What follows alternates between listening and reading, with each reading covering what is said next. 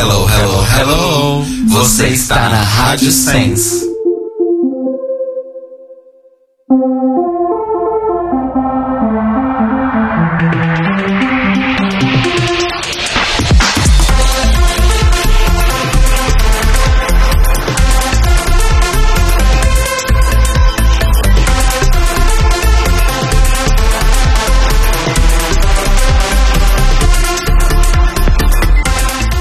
Olá, amores! Estamos começando mais um The Library is Open, edição número 101. Olha só. 101. Clio 101. Um depois do 10. Do 100.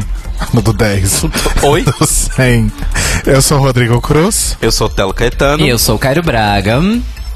E as comemorações do episódio 100 renderam, viu gente? Rendeu muito. Teve muita gente mandando ainda parabéns pra nós, então obrigado a todos aí que mandaram mensagens parabenizando-nos pelo episódio número 100. E a gente recebeu uma mensagem de parabéns de uma pessoa que a gente ficou extremamente surpreso. Sim. A gente não esperava isso, né? E tanto que foi até uma mensagem em áudio que foi mais surpreendente ainda. A gente vai pôr pra vocês ouvirem agora. Olha só quem mandou parabéns pro The Libraries Open pelo seu centésimo episódio. Olha só. The library's open. Congratulations on your 100th episode. Shantae, you stay. Can I get an amen up in here? All right, now let the music play. Chocado! Chocadíssimo. Eu fiquei muito chocado. Muito, muito chocado. Falou pouco, mas falou bonito. Exato. Falou pouco, mas falou bonito. Obrigada, Dessa Ru. vez não é mentira da edição. Não mesmo. Ru, muito obrigado pela lembrança. A gente fica muito feliz que você tenha gostado também. E continua aí acompanhando a gente, falando do seu programa, né? Não é maravilhoso? Foi ótimo, foi ótimo. Eu adorei, fiquei bem lisonjeado mesmo. E pra comemorar a edição 101 do The Porque Open, agora a gente vai comemorar todo episódio. Exato. To- A vida é uma celebração. Lá, como diria o Life is a Jaina. celebration. Saudosa e diva Onjaina. ela não morreu, cuidado. É... a gente fala saudosa quando a pessoa morreu. Ah, é? Saudosa maloca. Eu achei que saudosa é quando ele sentia saudade, quando a gente não vê a pessoa há algum tempo. Acho que saudosa é tipo quando você nunca mais vai poder ver a pessoa. Não? Não sei. Bom, não vamos discutir etimologia e semântica e afins hoje, né? Etimologia. É, para comemorar o episódio número 101 do The Libraries Open, hoje a gente trouxe 101 dálmatas aqui pro estúdio. Sabe aqueles cachorrinhos que pequenininhos que balançam Balançam a a cabeça? cabeça. A gente trouxe 101 e colocou aqui no, na nossa mesa. Porque a gente vai virar estúdio. youtuber da escola Felipe Neto. E na, na próxima semana a gente vai mergulhar numa bandeira de Nutella. Exato. Na verdade, a referência era da Jujut, mas tudo Mas bem. tudo bem. Então tá, Paola. Então tá, Foi Paola, ótimo. foi ótimo. Falando sério agora, é, a gente tem dois convidados especiais maravilhosos aqui no The Libraries Open, que até hoje, na verdade, quando o Cairo falou que eles vinham, eu fiquei pensando, é mesmo, por que, que eles nunca vieram?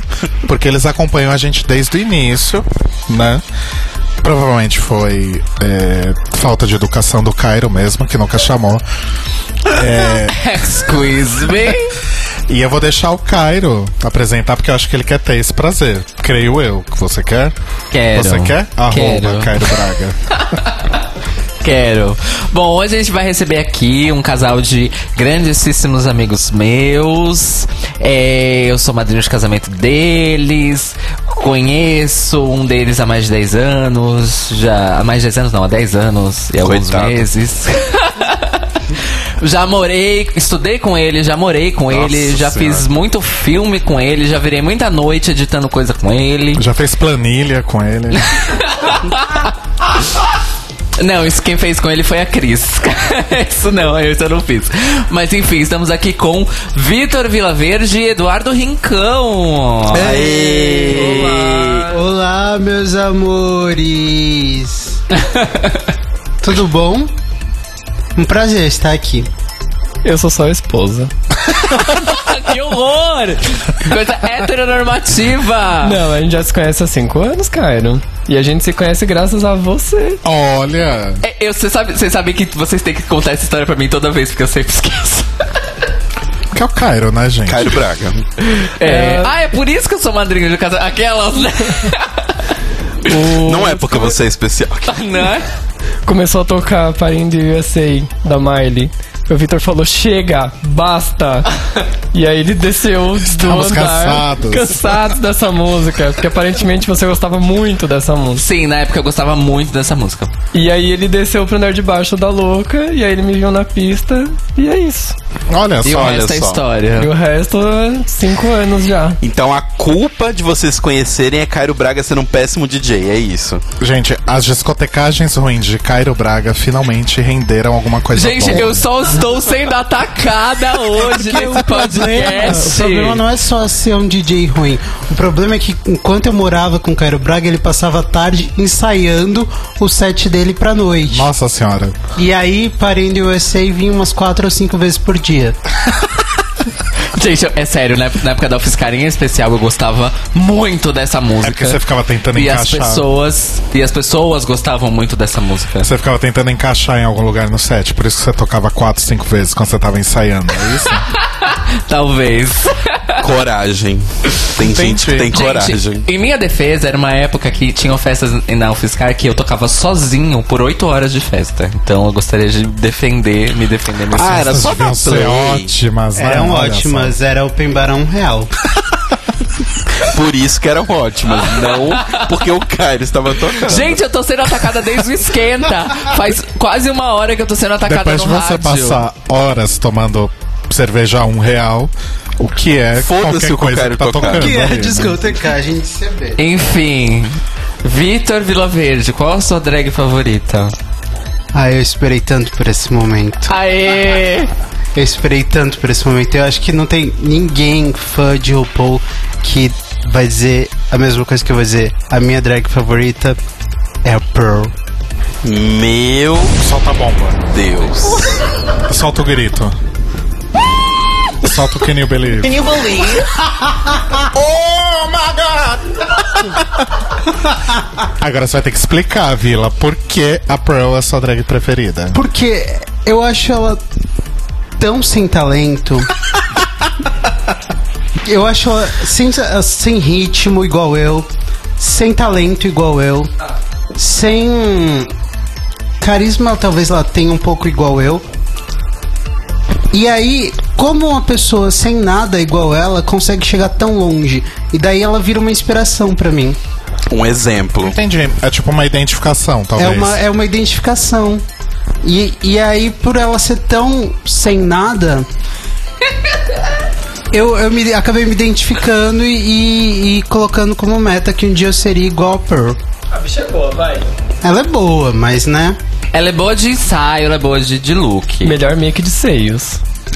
Melhor make de seios. Inclusive, melhor meme de RuPaul's Drag Race. Saudades desse meme. Pois é, é, é- Então, mas pela sua explicação, sabe que eu lembrei de quando da explicação de por que, que a Rebecca Black fez sucesso com Friday.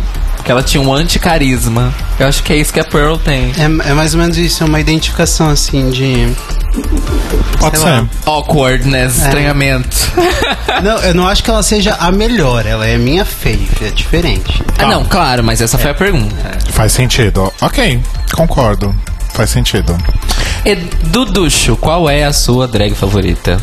Então, a que eu já vi de frente a menos centímetros do que pode ser possível, porque eu dei dois selinhos nela. A Kátia. Inclusive, foram dois selinhos e um beijo na minha bunda. Oh, Gente, arrasou. Ela. Duducho Tem venceu no na meu Instagram, vida. corre. Tem no meu Instagram, foto, corre. Gente, arrasou muito. Só Eu que amo porque você, você teve um momento Gre... um momento Rita Cadillac com a Kátia. Sim. Arrasou? Mas tem mais.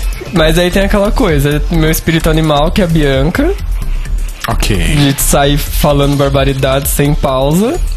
E ela disse porque não tem como não, né? Exato.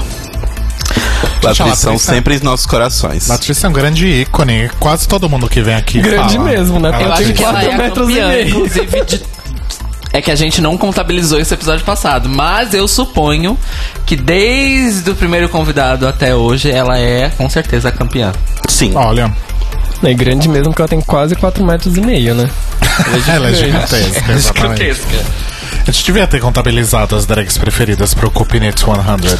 Pro episódio 200, talvez a gente faça isso. Tá bom. Já deixa anotado aí na pauta. Eu já sei quem não ganha. Quem não ganha? A Pearl. Só vai ter um voto. Só vai ter um voto para. Pearl. Pelo menos ela vai ter um. Mais que muita gente que vai ter zero. né? Pois é. Rebecca Glasscock, por exemplo, não tem nenhum. Ai, eu gosto dela. Não, tô brincando, eu não gosto dela. É, então tá, foi ótimo. Agora a gente vai ouvir então os, os e-mails e comentários da semana no Correio Eleganza. Vamos lá.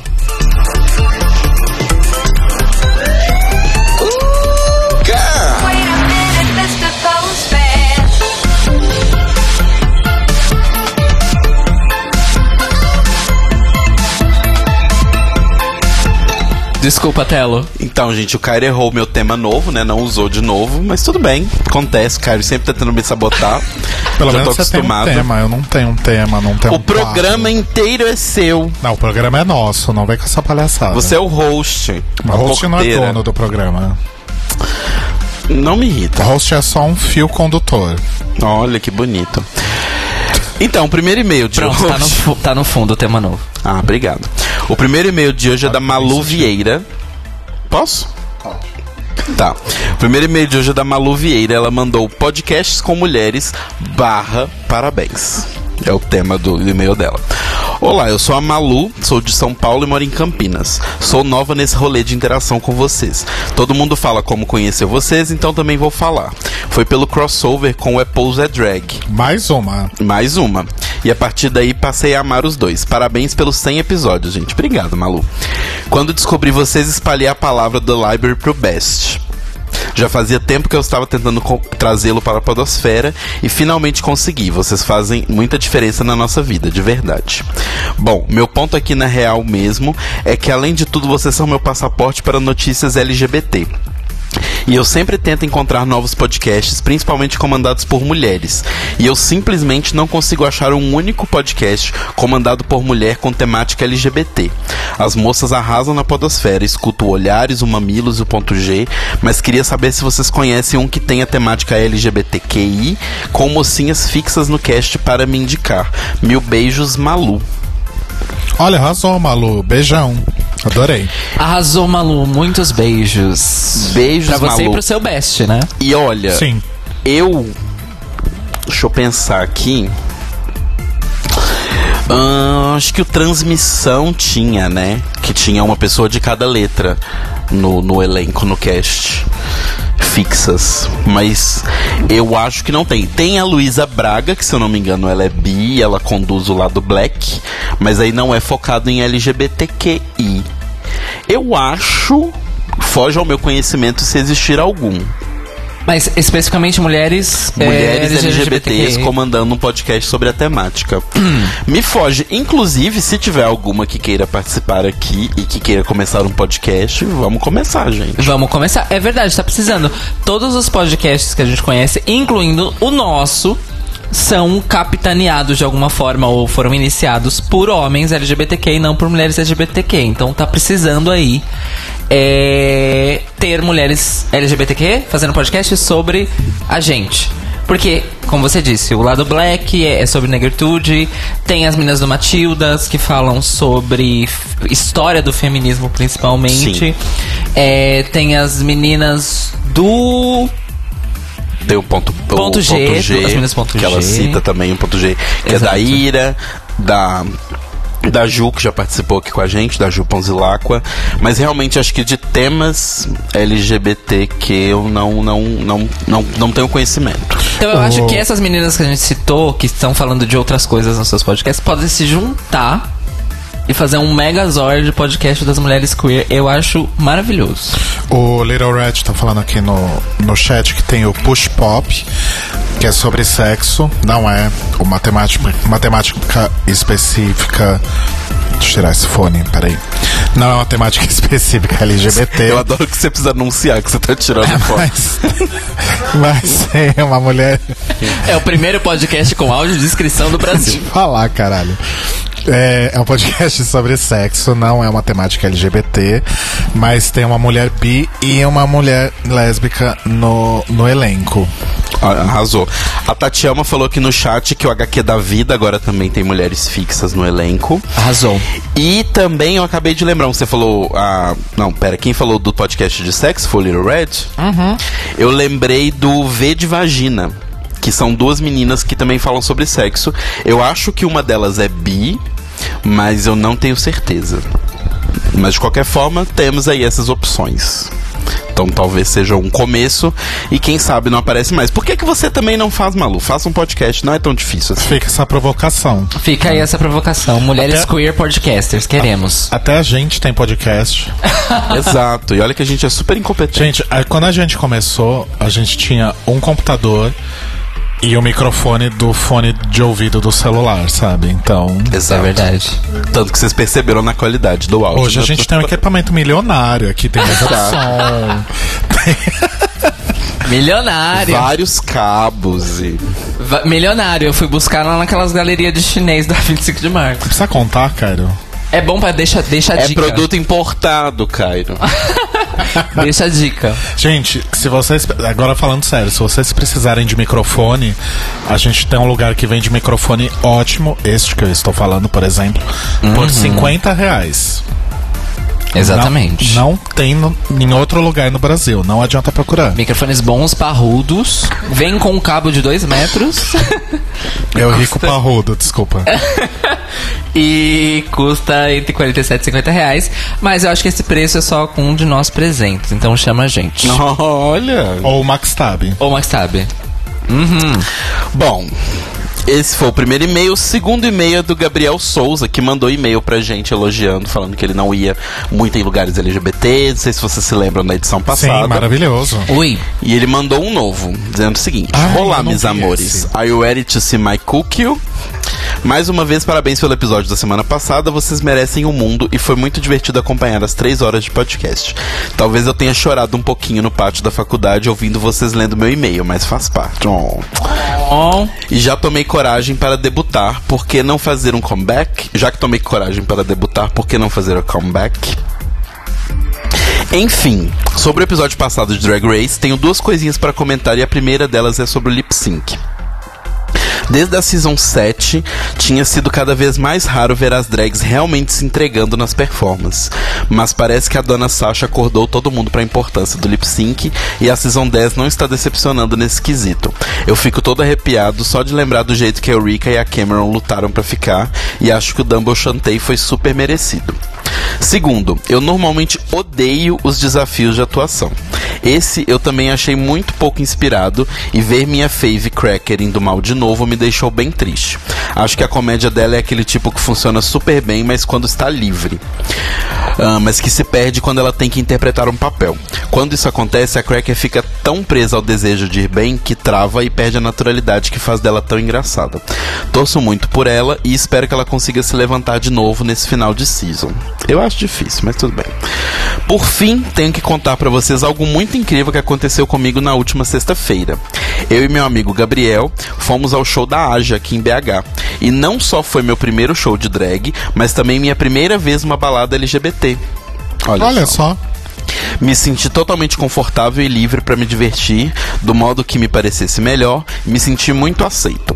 O show da Aja também foi muito legal, mas a melhor parte, sem dúvidas, foram os shows das nossas drags nacionais. Era hipnotizante ver a energia, carisma e paixão delas. As melhores performances foram da Halécia Rockefeller e a lenda Vandera Jones. Gente, Vandera Jones, quem for de BH, pra quem curte é de BH, é uma gíria. Por favor, vejam Vandera Jones. Ela normalmente tá na Giz ou na, no- nas outras casas onde tiverem essas festas das drags de RuPaul. Ela Eu é já vi. muito boa. Você já viu a Vandera uma vez comigo na Giz. Ah, outro Foi lugar. quando teve a Tatiana, não? Não, foi quando a gente foi ver a Desirê, assim, numa noite avulsa. Ah, ok. E a Vandera também apresenta no Estação 2000, que é um lugar meio trash, mas os lugares trash, quando você vai ficando mais velho, você aprende que eles são os melhores. Gente, Estação 2000 é o equivalente BH do bailão. Do bailão. São Paulo. Ou do La Cueva do Rio de Janeiro. Exato. as referências. É um lugar onde você pode comprar uma garrafa de cerveja de 600 e beber como se fosse uma long neck e ninguém vai te julgar. Não, no bailão não tem isso, na verdade. Eu acho bem digno isso aí, na real. Gente, Estação 2000 é muito incrível. Tem várias histórias sobre Estação 2000, inclusive com o Lucas, meu amigo de BH, Sim. que me abandonou já várias vezes em Estação 2000, mas tudo bem. Por isso é hoje. Ah, por hoje é só isso. Por isso é só hoje. Graças à greve eu vou poder escutar vocês pela primeira vez ao vivo, olha só. Gente, ele tá no chat. Ele inclusive. acabou de- é, ele fa- Beijo pra você, amore. Ele falou assim sobre a Vandera. Nossa, ela é um ícone super simpática. A Vandera é um amor de pessoa, é tipo. Um ícono vivo. Amo. Inclusive, beijos pra BH, que nós temos muitos ouvintes de BH. Graças a mim, More. Arrasou. Eu arrasto as multidões. Se bobear, a gente vai estar lá esse fim de semana, não é? A gente vai estar lá esse fim de semana. Se Quer dizer, tiver- se existir se gasolina, existir gasolina. a gente vai estar lá. Se tiver gasolina no Cometa, no Exato. Cometão. Se o cometão vai. tiver gasolina, a gente vai estar lá pro FIC. É... Tô super ansioso por essa experiência. Arrasem. Beijão, meu amor. Beijo, Beijos. Gabriel. Beijo pra você e pro seu amigo Gabriel também. Esperamos que vocês tenham curtido muito o show da Aja. A gente acabou passando dessa vez. Da dupla de BH, Gabriel e Gabriel. Gabriel e Gabriel. Estaremos aí no fim de semana. Se vocês forem pra alguma balada, chama a gente. Chama a gente. Pra gente dar um rolê por aí. É... Off topic aqui, o Arthur perguntou se ainda existe o Clube Glória no Bexiga em São Paulo. Arthur, basicamente nada existe mais em São Paulo. A realidade é essa. O Glória fechou há muito, muito, muito tempo atrás. O que, que existe em São Paulo hoje, Cairo Braga? O que, que existe, gente? Me ajuda. Tem uma outra no lugar que do existe? Glória, mas eu não lembro o nome agora. É uma outra boate onde era É, o Glória? Então, mas É. ainda tá funcionando porque eu lembro que foi templo uma época, mas. Puf, sei lá, flopou, assim, ninguém vai lá. Ah, eu não lembro agora. O que, que tem hoje em dia em São Paulo? Tem a Bubu ainda, né? A Túnel. Nossa, Tá quem vai na. Bubu? Não, eu tô falando lugares que existem. A Bubu, o que, que você falou? Não, não é pra ir na Bubu. Ok. É, a Bubu é cara pra caralho. E eles ficam segurando fila. Nunca fui na Bubu, Eu gente. nunca fui também, vocês acreditam? Então, não, o não tempo. tá perdendo muita coisa. A época boa da Bubu acabou em 2012. Até onde eu sei. A Louca reabriu, agora é Louca com K. reabriu. A louca com K. É. É, tem a Túnel, A Túnel forte aí, resistente. tem a Blue Space. Eu não sei se esse espaço des desmanche é só LGBT, eu acho que não, né? Não. Não, mas o foco Mas é grande. Sabe uma coisa que eu acho engraçado daqui? Quando, porque assim, BH tem uma quantidade exorbitantemente menor de boates do que tem aqui em São Paulo. Mas uma coisa que eu achava mu- muito legal em BH, que aqui em São Paulo é muito diferente, é que lá, durante muitos e muitos anos, até hoje, não existe muito esse conceito de balada LGBT e balada hétero. São mais assim, as festas que dão uma variada de público, mas assim. Todo mundo vai em tudo, tipo a Mary Hell, a Up, a Obra. É mais uma questão tipo de estilo musical do que vai tocar? É mais uma questão de estilo musical. Então, por exemplo, se você gostava muito de, de pop chicletão, você ia na, na Up. Se você gostava muito de pop conceitual, gosta de fazer carão e fechar, você vai na Velvet. Se você gosta de um electro rock, uma coisinha mais pseudo-punk, assim, sabe? Uma coisinha bem. Anos 2000, CSS, você vai na Mary Hell. Se você gosta de rock, você vai na obra. Cansei de ser Mas raio. quem você beija não faz muita diferença. Isso era muito legal. Arrasou. Ah, Só uma coisa, o Mário Bezerra fala assim: tem o bailão ainda? O bailão não morre. Essa é O uma. bailão não morre. E ele disse assim: já vomitei na pista de dança da Bubu. Eu também. Exatamente na primeira vez que eu fui na Bubu. Eita. Foi a minha primeira balada. Duas semanas depois eu fazer 18 anos e eu dei PT. Beijos. Arrasou. O Nathan perguntou, é, comentou que o sonho de princesa dele é um dia ir na Danger pra bater cabelo junto com a Márcia Pantera. Danger. Márcia. Sim, Márcia Pantera, na verdade, no momento está.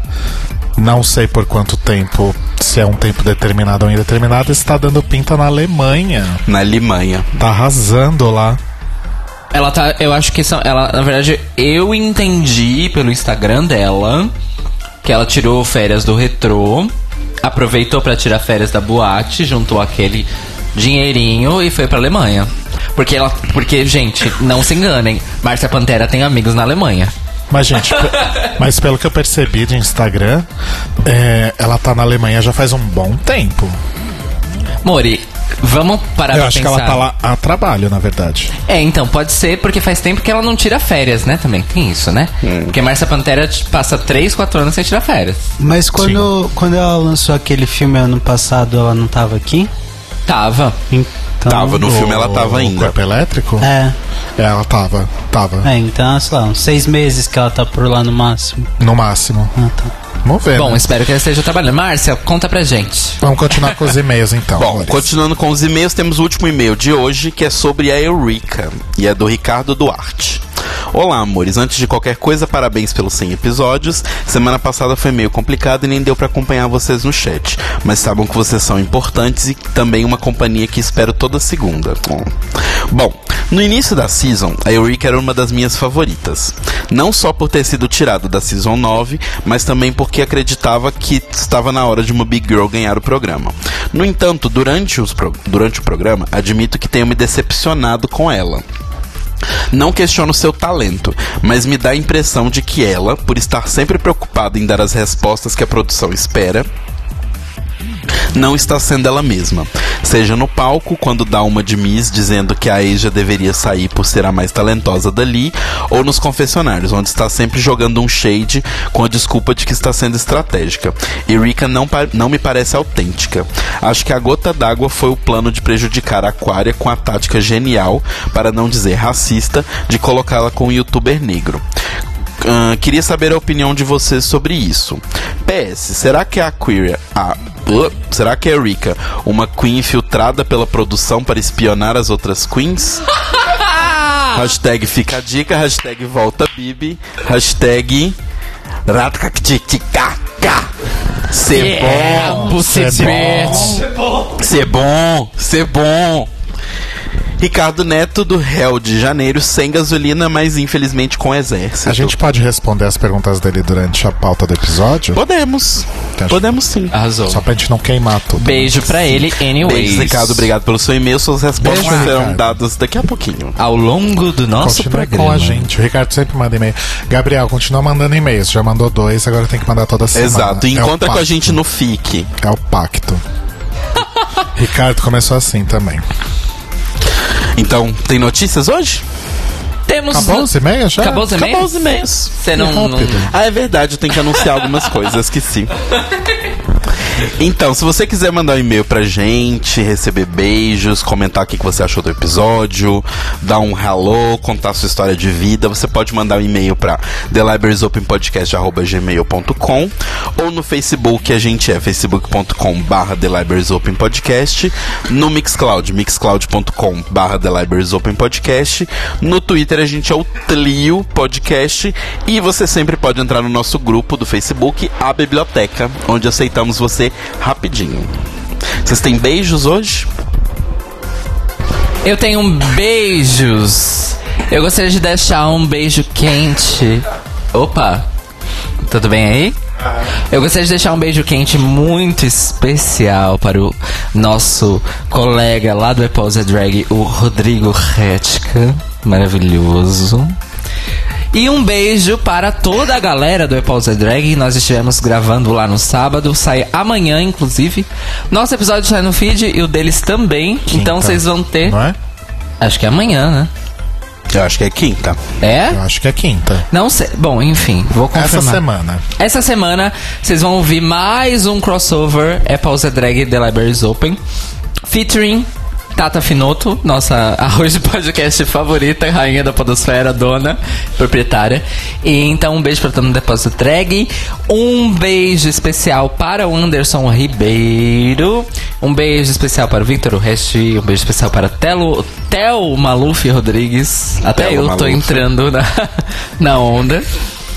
E um beijo pra todo mundo que acompanha a gente, que mandou mensagens de amor e parabenizando a gente mais uma vez pelo nosso centésimo episódio. E um beijo especial para Vitor Vila Verde e Eduardo Ricão que estão aqui hoje. E. Mouse, seus beijos. Ah, eu tô morrendo aqui, gente. Vocês ouviram minhas tosse, né? É porque a gente tá bebendo e aí acho que subiu. Sabe quando sobe? Do nada, assim. Ai, que Bateu. delícia. É, é, exatamente. Bateu ruim aqui. É, eu quero mandar beijo, até anotei meus beijos, que eu sempre esqueço as pessoas. Eu quero mandar beijos também pro pessoal do Apple's Drag, que nos receberam calorosamente mais uma vez para um lindo crossover, que sai agora essa semana. Então, beijo pro Danilo, mais também conhecido como Mama Dimitri. Dimitri. Dimitra. Dimitri, Dimitra.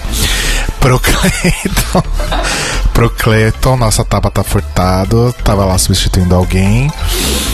Pra, pro Renan Lacancan, maravilhosa. E pra Olga, também conhecida como Rodrigo Rética. Beijo quente pro Rodrigo Rética também. O meu é mais quente que o do Cairo, porque eu sou mais peludo. É. Pra Tata também, que tava lá com a gente fervendo. A Tata, na rainha do podcast do Brasil. A rainha da bateria, quer dizer, do podcast. E um beijo pro Júnior Rezende, que ouve aqui a gente, que a gente conversou no Instagram esses dias. E eu tive uma ótima ideia durante a nossa conversa, que fica guardada aí pra quando acabar a Season 10 de Ah, ninguém me contou que ideia é essa. Tem Claro que pra eu mim. contei, gente. É? Contei Não. pra vocês dois. Então você vai relembrar a gente a posteriori. Sim. Ok. Vocês dois já estão cientes, vocês só não entenderam ainda. Tá bom. ok. E, obviamente, eu não poderia deixar de mandar os meus Ai, meu beijos Deus. para Mia G. Ai, cacete. Já... Eu não vou mandar beijo pro chat porque fica atualizando. Sempre fica bosta. atualizando. Todas as vezes acontece a mesma coisa. Tá, toda beijo, vez você beijo pro reclama. chat. Beijo. Não, vai, lê, lê a lista. Ai, Agora você meu vai ler a lista. Mas se é refresh, fudeu. É, pro Petros Francisco D, pra Mia G. Brandão, pro Matheus Coraza, pro Cairo Braga, pro Anderson Ribeiro, pro Arthur Pedro Mois, pro The Gabriel World, pro Nathan Rafa Underline, pra Alana Andrade, pro Eu Oliveira, pro Vitor Vilaverde, pro Little Red, pro Eduardo Rincão, pra Rachel Sederbolt, Ai, Raquel, beijo, more. Rachel. Ai, Raquel. pra F Tatielma, pro Léo, pro Rodrigo Cruz, pro Ariel Magalhães, pro Mário Bezerra, pra Ana Carolina Corde, pro Anderson e pro Telo Caeto, 22 online e mais. Olha, sobre o beijo quente ser mais quente ou não, isso não é uma competição. Em nenhum momento uma competição, é um fato. Nossos convidados, por favor, beijos. Eu quero mandar um beijo pro Thelma Luffy. Um beijo quente pro Thelma Lu. Um beijo pra Pamela Zamoloditkova, que é minha madrinha de casamento também. Um beijo pra minha mãe, pro meu pai. E especialmente pra você e pra Sasha. Ah, obrigada. Obrigado, Mori. Duducho. Tô assumindo que eu sou a Xuxa. Eu vou agradecer o convite, lógico, pra vocês. Pro meu pai e pra minha mãe que devem estar ouvindo. Olha, minha mãe não me responde, acho que por causa disso, porque ela deve estar ouvindo no celular dela. Vou até me comportar. É. E as meninas do confessionário também, Suelen, Débora, Nayara, que estão aqui alucinadas no WhatsApp comigo. Elas estão ouvindo a gente ao Sim, vivo? estão. Beijo, Adoro. beijo, meninas. Eu, conhe- eu conheci todas elas no, no Sim, elas também são minhas madrinhas. todas Beijo, beijo, beijo, meninas. Ah, só uma coisa, antes do- dos beijos do Telo, o Arthur Pedro está assim: mandem um beijo quente para mim e o meu marido que estamos fazendo bodas de 11 anos de casado. Arrasou. Olha! Beijos quentes para esse casal de 11 anos. 11 anos é bodas do quê, gente? Conta pra gente. Tem tanta boda diferente, não sei. É boda de. Brocal, sei lá. Brocal. ok. Beijo, beijo, Arthur. Beijo pra você. Beijos, Arthur. Beijo pra você e pro seu marido. Pro seu marido. É tipo uns. É tipo como se fosse um 101, né? Episódio Bodas de 101, aço. 11 anos. É isso mesmo? 100 é 10, né? Segundo o Vila Verde que foi na internet, é bodas de aço. Aço. Olha, olha o de Que loucura. 7 pra mim, por favor. Então, mas meus beijos. Meus beijos vão pro pessoal também pro, do Apple's é Drag. Obrigado pelo convite. Beijos pra Tata também, aquela linda. E hoje eu tenho um beijo especial pra mandar. Deixa eu pensar. Ah, vou mandar pra Rachel, que está ouvindo a gente, que é amiga lá de BH. Do, do design. Design. Só que ela é do que design de aqui. produto. É a Raquel que mora Não, aqui ela é do design de produto. Ah, tá. Não, é porque o Telo tem uma amiga que chama Raquel, que é de BH e que mora dois quarteirões aqui pra cima. Ela curte e é de BH, mas não, não é a mesma. Nossa, quantas Raquéis você conhece? Muitas BH? Raqueles na minha vida. Pelo menos três em BH, né? O Arthur disse que Três sete... em BH, mais uma aqui. Exato. Sim. O Arthur disse que sete anos é de latão. Porra, Acho justo. tá bom. Então tá. Ah, o Petros. Nossa, tá O- pior que eu. Subiu aí também? O Petros disse que é lã ou latão. Ah, lã é mais legal. Lã. Lã é mais legal. Lã você tem aquele jogo do. Do Kirby para jogar nesse- nessa ocasião. Cairo Braga, você vai quebrar as notícias. Ah, você não mandou beijo, né? Ou mandou? Mandou. Oxi, o Cairo mandou caralho. 10 minutos de Não, preste beijo. atenção. Você vai quebrar as notícias? Vou hoje? quebrar as notícias. Então vamos.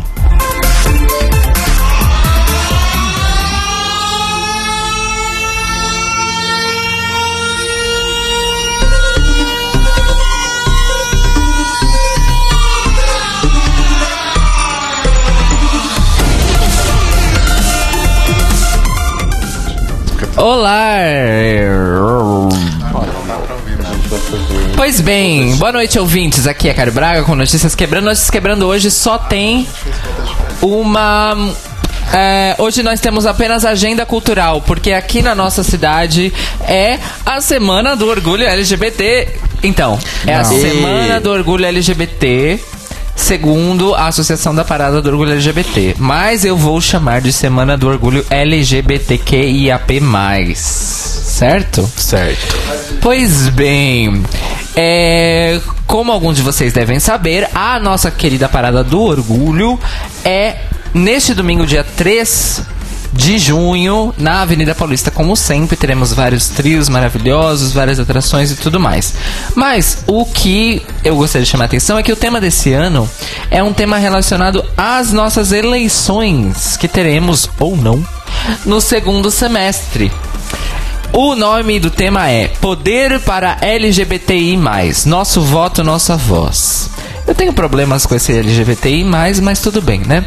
É... Além disso, temos outros dois eventos tradiciona muito tradicionais que ocorrem todo ano.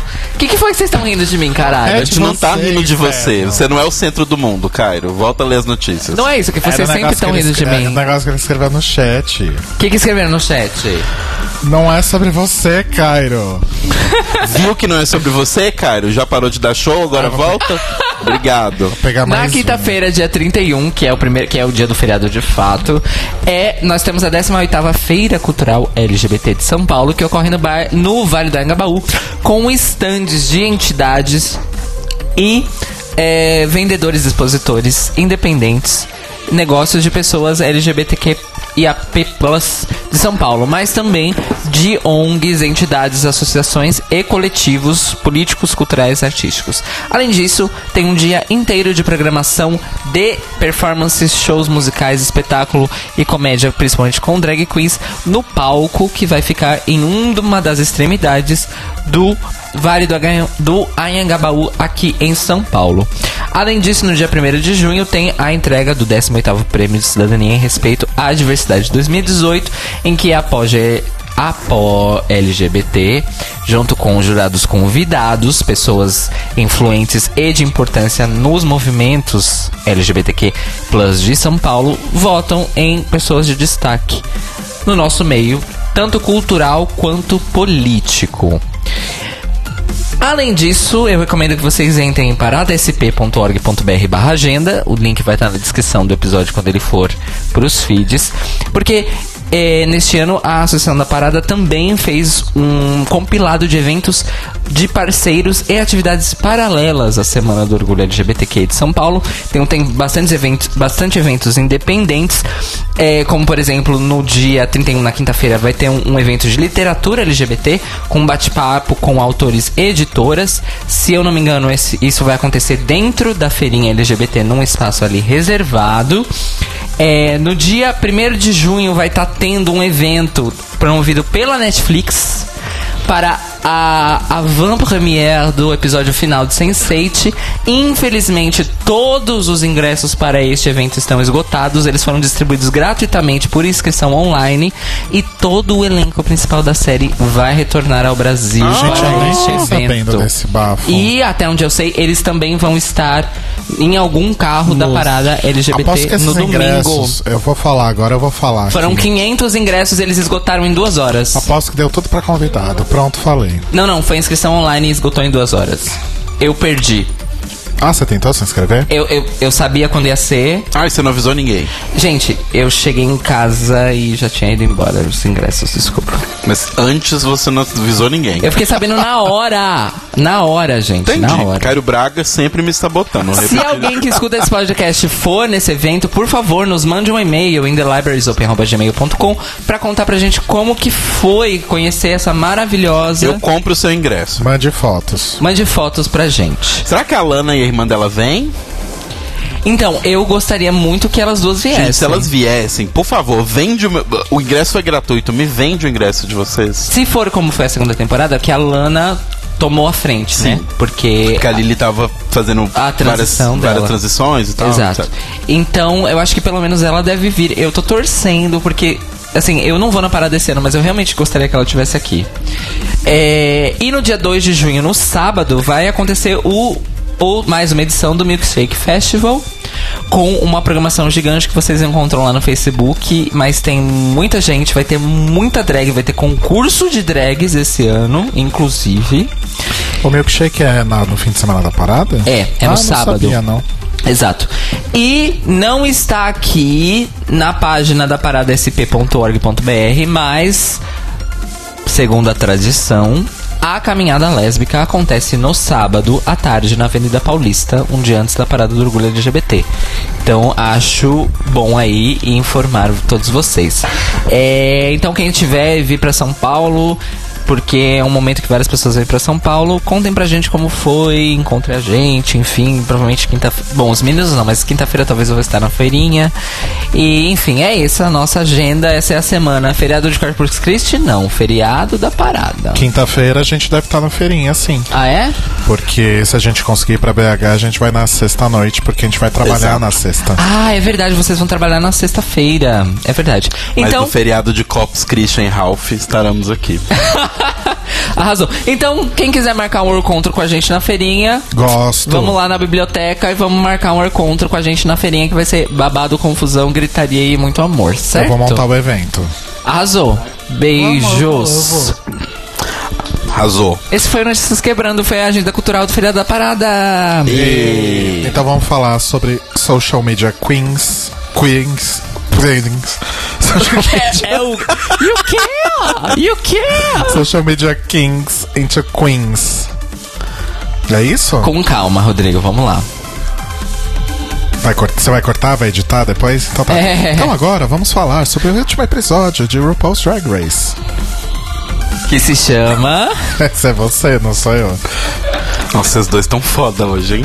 Eu vou desligar o fone de vez, gente. Tá bom. Social Media Kings into Queens. Ele já Ótimo. tinha falado isso. Eu sei, mas eu queria falar com efeitos. Ah, eu quero falar com efeito também. Não, tô brincando. Vai logo, vai, que já é 10 pras 10.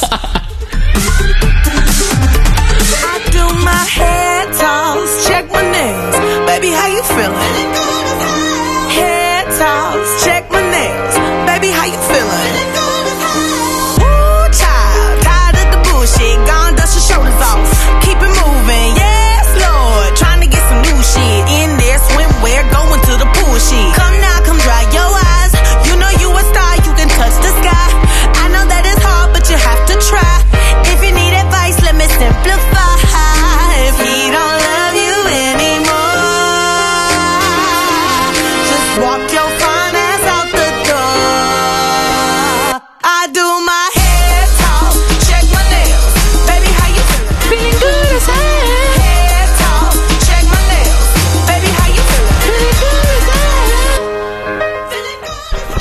Então, eu queria começar dizendo que eu não conhecia essa moça. Como que é o nome dela mesmo? Lizzo.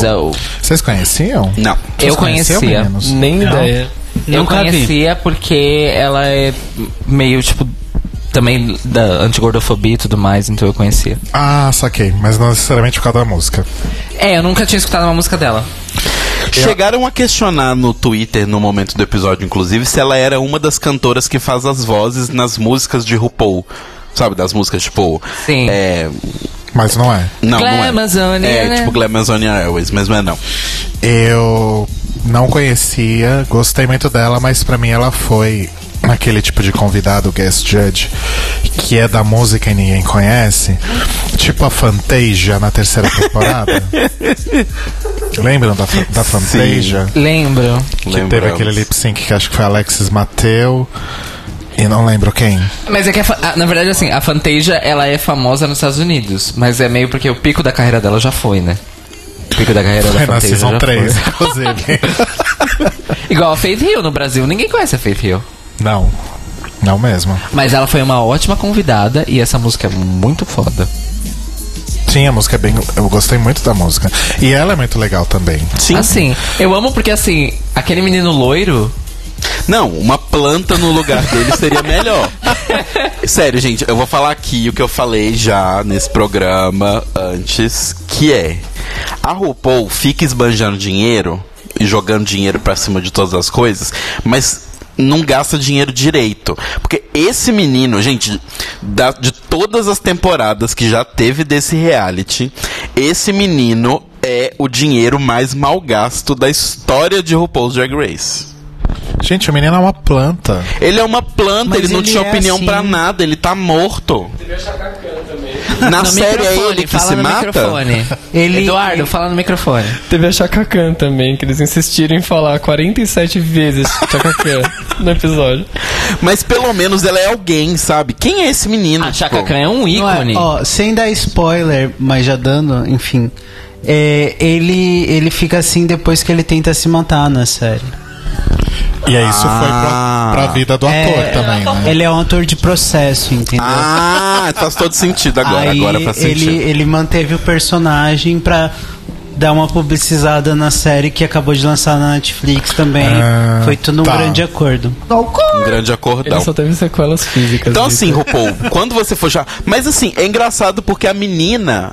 A, a outra menina da série, ela é muito mais simpática. Ela não parece uma planta igual esse menino. Então escolhe a pessoa certa pra poder divulgar, né? Não tinha budget. É. Tem a outra bicha lá maravilhosa também, a loirinha do cabelo de lado, assim. Eu não assisti a série. Ai, meu Deus. Enfim, ela é. ela é mais expansiva, vamos dizer O meu tempo assim. de série de adolescente passou. Então, esse menino Planta, é, falaram aqui no chat, né? Ele foi pra divulgar a segunda temporada de, de Sim, três foi. razões. Por quê? Ele foi pra Divulgou divulgar, mas mal, né? Uma piada. É, divulgou muito mal, porque caguei. Gente, eu juro pra vocês, ele realmente falou cinco ou seis frases, né? E num ânimo, assim, numa velocidade, numa animação que. Ele falou: Não, estou muito animado de estar aqui. Não, e ele falou cinco ou seis frases, e ainda por cima, uma das coisas que ele falou, ele foi gongado pelo painel inteiro, né? Exato. Então, tipo, ai. Eu, Cala a eu- boca, Eu acho, na verdade, que ela foi bem. Aí vira Michelle, só você. E, pra piorar, a Liso estava sendo uma convidada sensacional. Sim. Ai, gente. Inclusive, que mulher bonita, né? Puta que pariu. Sim, ela é bem gata. Tem Tá. uma curiosidade sobre a Liso. Ah. A Eureka deu o corset que, a que ela estava usando para a Lizzo antes de acabar o episódio. Inclusive, a Lizzo postou a foto usando o corset que a Eureka deu pra ela. Essa aí, no dia que o foi? episódio foi. Não, a Eureka deu pra ela o corset que a Eureka estava usando naquele look 90 que ela tava. Ela tirou e deu para a Lizzo antes do fim do episódio. Inclusive, a Lizzo falou assim: se vocês notarem no Untucked, ela não está usando o corset. Gente. Porque ela já Chocado. tinha me entregado o corset. E a Lisa postou uma foto assim, só com corset, com o cabelão cobrindo os peitos, assim, ela só com corset. Maravilhosa. Olha só. Nossa, posta o link na descrição disso. Que acessível. É a nova ela, brusinha. né? Se eu achar, eu posto. Super anotar aqui. acessível a Eureka. Então, tá. ela deve ser mesmo. Link. Bom, anyway. Liso de corset. Pronto, só pra não esquecer. Digitei tudo cagado. Bom, gente, é, o episódio então começa, né, com a... Mas na verdade, antes de falar como o episódio começa, eu queria comentar algo que está na boca do povo, né, que é o fato de como a RuPaul estava feliz, alegre, saltitante Humana. neste episódio. Era, né? era alguém, ela, alguém substituiu ela, né? Parecia até um ser humano. RuPaul morreu e foi substituída. Programaram o robô. Mas eu tenho uma teoria. Mas eu tenho uma teoria. Por quê? A RuPaul convidou vários várias pessoas, né, da, da interwebs lá pra poder participar, e nem todos eram do métier ou e essas coisas. Tinha aquele mocinho, acho que foi a Miss Cracker que, que montou ele, né, e tal, que era o hétero. Eu acho que ele é o comediante, tipo, hétero, uma coisa meio numa vibe não tosca, mas um Rafinha Bastos, sabe, não tosco dos Estados Unidos. E aquele outro que Esse aí que o... e o que a Cam esse que, que ela tava, que o Telo tava falando é o Chester C, inclusive Chester Call Me. Sim, Então, ele é bonito. cantor e pianista. É também, mas eu acho que o- ele o Chester foco Call dele. Me More. Call me, não, não Call Gosto. Me Maybe. E Call se eu me não me now. engano, o que Call a Me Indeed. o que a Cameron tava tava falando o, né, o, o que ela montou, ele é comentarista político, assim. mas assim, eram pessoas completamente fora do meio drag, ainda que alguns fossem do meio LGBT, eram fora do meio drag. Então eu acho que foi uma ideia muito boa da RuPaul de estar toda animadinha, porque provavelmente essas pessoas anunciaram nos seus canais que iam estar lá, tipo, ó, vamos estar lá. E aí, tipo, a RuPaul pensando lá com os produtores. Ah, a gente provavelmente vai ter muita gente que nunca viu o programa assistindo pelo menos esse episódio. Então eu preciso fazer com que esse episódio seja o mais engraçado de todos, tenha muita piada, tenha muita interação, eu pareça um ser humano comum. Como as outras pessoas, né? Eu não pareço que eu já tô empalhado há muitos anos. E também, eu acho que o menino do, do 13 Reasons Why pode ser isso também. Do tipo, vamos colocar ele nesse episódio? Sim. Porque ele é uma pessoa que, por mais que ele seja uma planta, ele tem um alcance mais global. Porque ele tá numa série que tá fazendo um super sucesso. Então vamos chamar o máximo possível a família, a família normal americana, sabe? Pra poder assistir. Tem uma outra hipótese também que estão dizendo por aí que esse é o episódio que vai ser enviado para indicação ao Emmy. Muito provavelmente. Então por isso que ele foi tão caprichado assim, digamos. Ou esse ou a estreia. Na- ah, mas. Não. Não é bom esse episódio. ok. Eu gostaria de contextualizar uma Vila, coisa. Vila está indignado com o Brasil. Eu gostaria de, só de contextualizar uma coisa pra vocês entenderem, porque o Vila com certeza vai dar muitas opiniões aqui impopulares e que não tem não tem concordância neste grupo de pessoas. O Vila é roteirista profissional, ele trabalha com isso, é o ganha-pão dele. Não é. Então, ele tem uma visão diferente. Por exemplo, teve um episódio passado, lembra que você mandou mensagem no Facebook, que a gente falou que a, que a saída de quem de alguma Queen não tinha sido telegrafada no programa, que foi uma surpresa. Ele mandou uma mensagem falando, depois que ele escutou o episódio, falando assim: Não, eu achei que foi telegrafada desde o primeiro bloco. Foi da Blair, eu acho. Quando a é, Blair foi da. Blair, foi da Blair. Então ele tem um entendimento diferente aí do, do andamento do programa. Por favor, desenvolva, Vila Verde. Não, é, é porque assim, a RuPaul estava simpática, mas mas não teve nada nada de, de diferente do que teve nos, nos outros episódios em termos de desenvolvimento da- daquelas drags que ainda estão em RuPaul, sabe? Que ainda estão na temporada. Eles só enterraram a, a Cameron, a, a, a Monet e cometeram uma puta injustiça deixando a Aquaria, já vou adiantar, vou falar. Tipo, não, não fez sentido algum em termos de narrativa pra temporada, assim, sabe? Talvez eles tenham é, deixado o episódio mais pra audiência do que pra, pra temporada como uma composição de, de contar a história das, das drags que ainda estavam lá, sabe? Gosto disso. Não, eu acho que é total bem isso. mesmo. Porque justamente por causa disso, eu acho que é um episódio que muita gente estaria assistindo pela primeira vez. Então, tipo assim, pra quem ficar contando a história da Cameron na infância dela? Tipo, as pessoas que estão ali assistindo nem sabem quem é a Cameron. Vamos mostrar a interação delas com eles. O resto, caguei. Yes, God. Mas vocês, a- Vila, você que é do métier, você acha que faz sentido essa, essa ideia de talvez ser um episódio para submeter ao, ao, ao Grammy, ao Emmy? Eu, eu acho que RuPaul vai ganhar um Grammy de melhor cantora por American. Nossa. eu acho que faz, faz um certo sentido pel- pela essa apelação com a audiência. Faz, ele é um episódio redondo dentro dele, mas ele é um- eu sinto que ele é um episódio um pouco desconexo com o que estava vindo até então, sabe? Entendi. Eu- é essa a minha impressão. É porque, Cairo, eu acho que não valeria mandar de novo o primeiro episódio, porque eles já ganharam o Emmy com All My Gaga, né?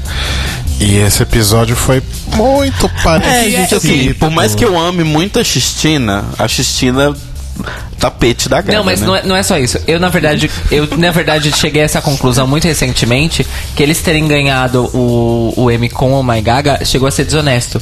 Porque ele é um episódio totalmente diferente, que sai completamente de qualquer formato anteriormente e posteriormente usado em Drag Race. Sim. Então, é beira a desonestidade Ah. eles terem enviado esse Todo episódio. mundo ali é desonesto. Não, claro, obviamente. Ah, eles só queriam mas, ganhar, né, Mas gente? isso que o Vila falou, do episódio ser redondo em si mesmo, mas fora do contexto da temporada até então, é uma coisa que pro M não importa, porque eles só assistem o episódio submetido. É, então, eu acho que o problema do M já começa aí. Sim. Mas, anyway, a gente não tá discutindo o M aqui. Um dia a gente discute, hoje não. Tá. Então, né, todas. Anotado, amor. Anotado, Mori. Anota aí na pauta, Cairo. A falar sobre o M, tá? Aham. É... e aí, a RuPaul lá, né, toda feliz, saltitante, a gente vai falar um pouco mais sobre isso no momento do walkthrough.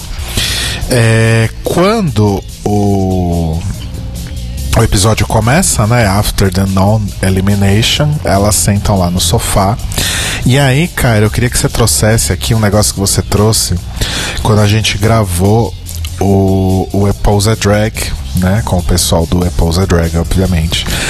É, que você falou sobre como a Cameron é, ela, não só nesse episódio, mas também no Untucked do episódio anterior e etc., como ela estava destacando o fato de que ela estava se sentindo incomodada por estar feia, entre aspas, como é, assumindo aí a persona de uma pessoa velha. Etarismo, né, amores? Porque ela ficou repetindo o tempo inteiro. Ai, ai não aguento mais, quero tirar esse, essa maquiagem feia. Eu tô feia, eu nunca me nunca, nunca usei um look tão feio na minha vida. Ela, ela usou esta frase especificamente no Untucked do episódio passado. Então, é uma coisa que eu só percebi realmente na terceira vez que eu assisti. É, eu não tinha percebido também. E, e eu fiquei meio. Nossa, mas como disse no Após a Drag, repito, faz sentido um boy obcecado por academia ter esse tipo de pensamento. Porque o etarismo está dentro da, da. Vamos dizer, como eu posso dizer? Do imaginário da pessoa que é obcecada com o corpo escultural via exercício físico dentro dos padrões de beleza. Porque na verdade não é só uma questão do formato do corpo, mas é uma questão de parecer jovem.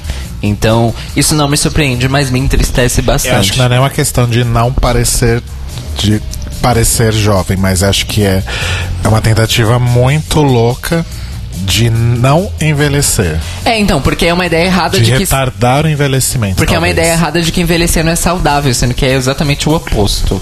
Sim. Mas ok. Enfim, eu, eu perdi bastante o meu tesão com a, com a Cameron quando eu prestei atenção nisso. Ah, eu, eu posso fazer o advogado do diabo. Claro que você vai fazer. Lá vem ele com as opiniões impopulares. Não, Diga, não. Vila.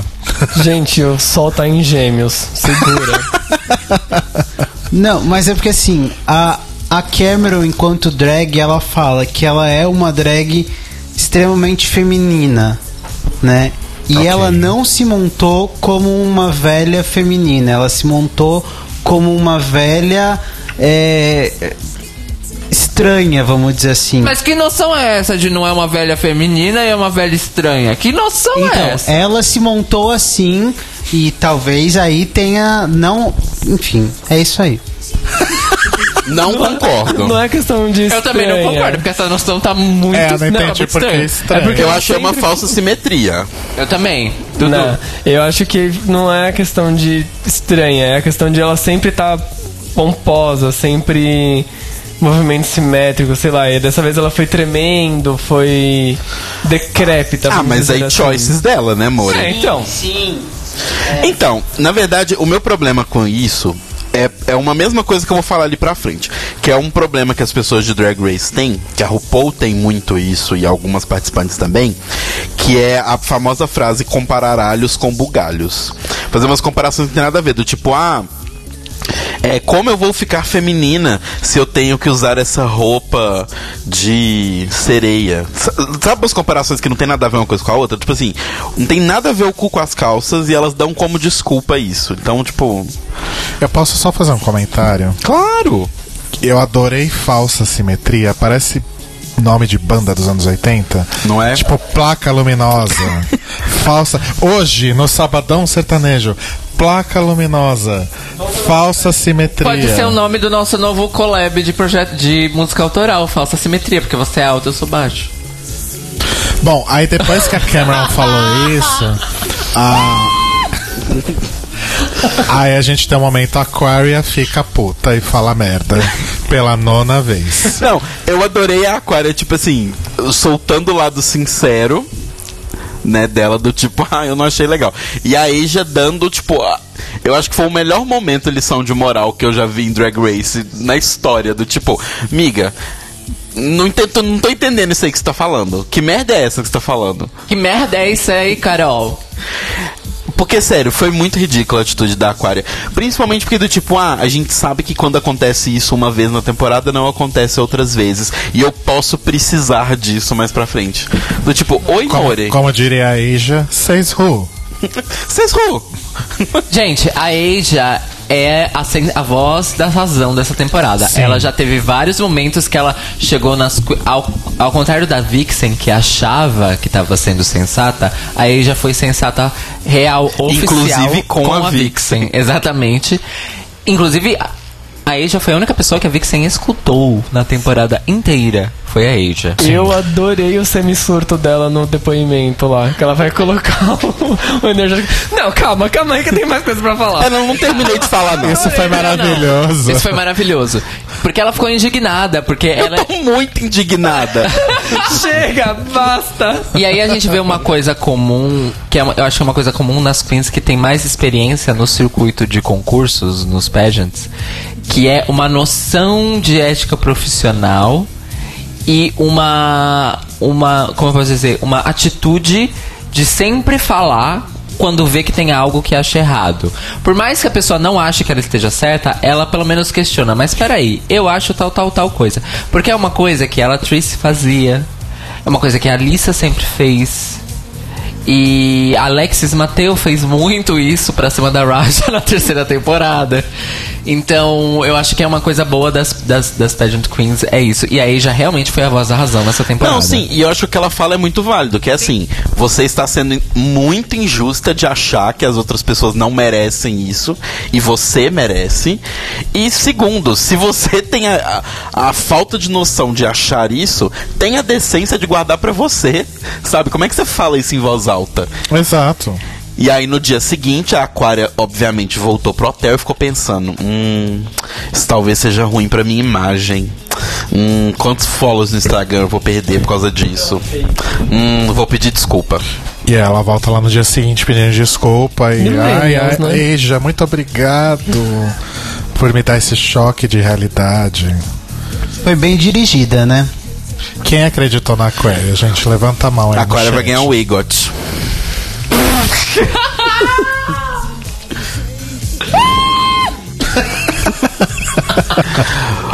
Enfim. Foi aí. Ó, posso, posso falar uma indignação minha? Claro. O Eu tô Rodrigo indignada. não tá gritando hoje junto com a Monique. Ai, gente, eu tô... Eu vou tentar. Não, não agora. tem que- This Benji? É muita coisa, Cairo.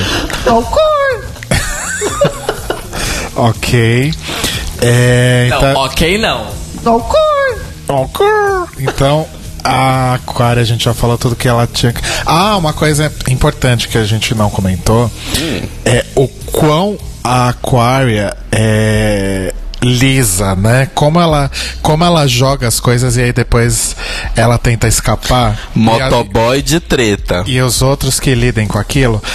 Aí já virou pra ela e falou: Não, muita gente é muita gente. Eu quero nomes. Fala nomes. Cadê? Nomes. O que mostra que Ei já também assistiu as temporadas anteriores, porque este argumento foi usado por várias queens que estavam tentando validar o argumento que era individual, falando, ah, mas eu escutei outras meninas falando. Quem, Mori? Quem? Tipo, All Stars 2 foi a, a maior prova desse tipo de argumento furado, né? Pois é. Enfim. Pois é. Mas é isso, a Query é muito louca. É como diz merda. o Whitney Ah, Houston, não é mesmo? Eu quero ver os recibos, meu amor. Exatamente. Gente, é 10 e 12. Aí no mini challenge. Só rapidão, um beijo pra Pan Zakshevsky que entrou atrasada, mas tá aqui escutando a gente ao vivo e tá no chat. Beijo pra. Pan. Beijo pra Pan. Bom, aí a gente tem o mini challenge, né? Que as queens têm que se fazer aí de machão pra vender o novo perfume Trade. Ou seja, fazem drag king. Cairo, você que é um linguista, o que, que é trade? Trade é mercadoria. A parte interessante dessa. Ah, eu vou fumar. Falar a parte interessante, eu vou Não, Cairo, não, eu não pedi pra você traduzir, eu pedi pra você explicar a gíria. Mas isso faz parte da explicação. Tá, mercadoria. Então, mercadoria, porque a gíria surgiu, na verdade, como a gente. Como a, a gente fala mexer. Ok. É o equivalente a mexer. Só que ela foi expandindo pra significar boy, peguete, alvo de paquera, boy gostoso, boy pegável, etc e tal. Mas originalmente era uma gíria para tipo, ah, this boy is trade, significa esse boy é, é mexer, é garoto de Saquei. programa. Entendi. Porque por causa das, das saunas. Porque nas saunas você tinha que saber diferenciar quem tava ali pra transar de boa e quem tava ali pra transar pra ganhar dinheiro. Então, esse negócio do trade. Ah, por isso que era mercadoria, nesse- então. Exato, porque esse boy é mercadoria e esse não. Entendi. por galera esse que você só- vai pagar e por esse não. É isso. É a galera que só sai pra fechar negócio. Exatamente. Tem uma sauna em BH que as toalhas de mexer são laranjas. Aí você já sabe quem são os mexers. Olha, isso é um sistema inteligente e muito justo e honesto, na minha opinião. Eu tô falando real mesmo. Tem um código que é muito comum em qualquer sauna de forma geral, que geralmente os michês eles usam sunga ou cueca. Eles não ficam de toalha, ou eles podem até ficar de toalha, mas eles ficam com uma sunga por baixo. E tem uma sauna que eu não me lembro qual é, também porque eu não frequento esse tipo de lugar, Não mais, né? que os. Ah, eu pensei que era a Monique, eu já tava preparado aqui. É. Tem um- uma, uma sauna aí que os, os, os boys, os michês, os trades, eles usam boné. Né? Quem, Nossa, que desconfortável. quem Eu também acho, porque é calor pra caralho dentro. Puta calor quem de usa boné. boné dentro da sauna? Michê. Vai cair os cabelos tudo. Anyway, aí nesse mini desafio acho que ficou muito perceptível que a Cameron jurou que ela ia ganhar, porque na cabeça dela ela é a que mais pode ser um boy machão ali dentro. né? Então, não só na cabeça dela, como tem várias pessoas reforçando isso sempre, assim como a dona Eureka. Apesar de que eu achei engraçada a piada depois que ela faz do porque ela assistiria esse vídeo, eu achei. Mas. Quem não assistiria? Porque, gente, a gente assiste o vídeo. O vídeo tá lá na internet, a gente assiste. Enfim, acho que uma das coisas engraçadas desse, desse mini desafio foi o fato que a, a Monet não conseguia não ser feminina de jeito nenhum. Sim. Ela tava como o boy Não mais. conseguia ser masculinas, quer dizer. É exatamente a mesma coisa, só que eu falei de outro jeito, Caio. Não. não conseguia ser feminina. Não conseguia não ser feminina. Não, você falou não conseguia ser, ser fe- Você tá feminina. com um problema Eu com as falei, duplas gente, e eu triplas juro- negativas Eu juro que eu dias, falei né, não amor? conseguia não ser feminina, gente. Eu acho que você tá fazendo uma falsa simetria. Chat, Falsa me- simetria e dupla negativa. Chat, me ajuda aí. Me justifica. Chega, Caio. É... A Monet não conseguiu não ser feminina. Tá escrito aqui, eu li. Como que eu não falei Tá isso? bom, amor. E o que eu gostei muito é que a Rika tava parecendo o Meat Loaf, né? Ela tava. Ela, ela tava igual o Meat Loaf, especificamente na cena de Rock Horror Picture Show, que ele Exato. sai com a moto. ela tava uma mistura de Elvis com o Ed de Rock Horror. Pois é, quem diria, quem diria que a Rika Saturday tinha a voz do Elvis, né? Quem Quem diria? diria? Quem diria? E eu posso dizer uma coisa? Hum. Rolou um impacto. Então, rolou um impacto em Rolou mim, um mas eu vou te impacto. falar que o maior impacto, que foi tipo impacto profundo, igual aquele filme do Elijah Wood, Sim. foi com a Asia. Sim. Isso é verdade. O impacto foi muito profundo. Profundo.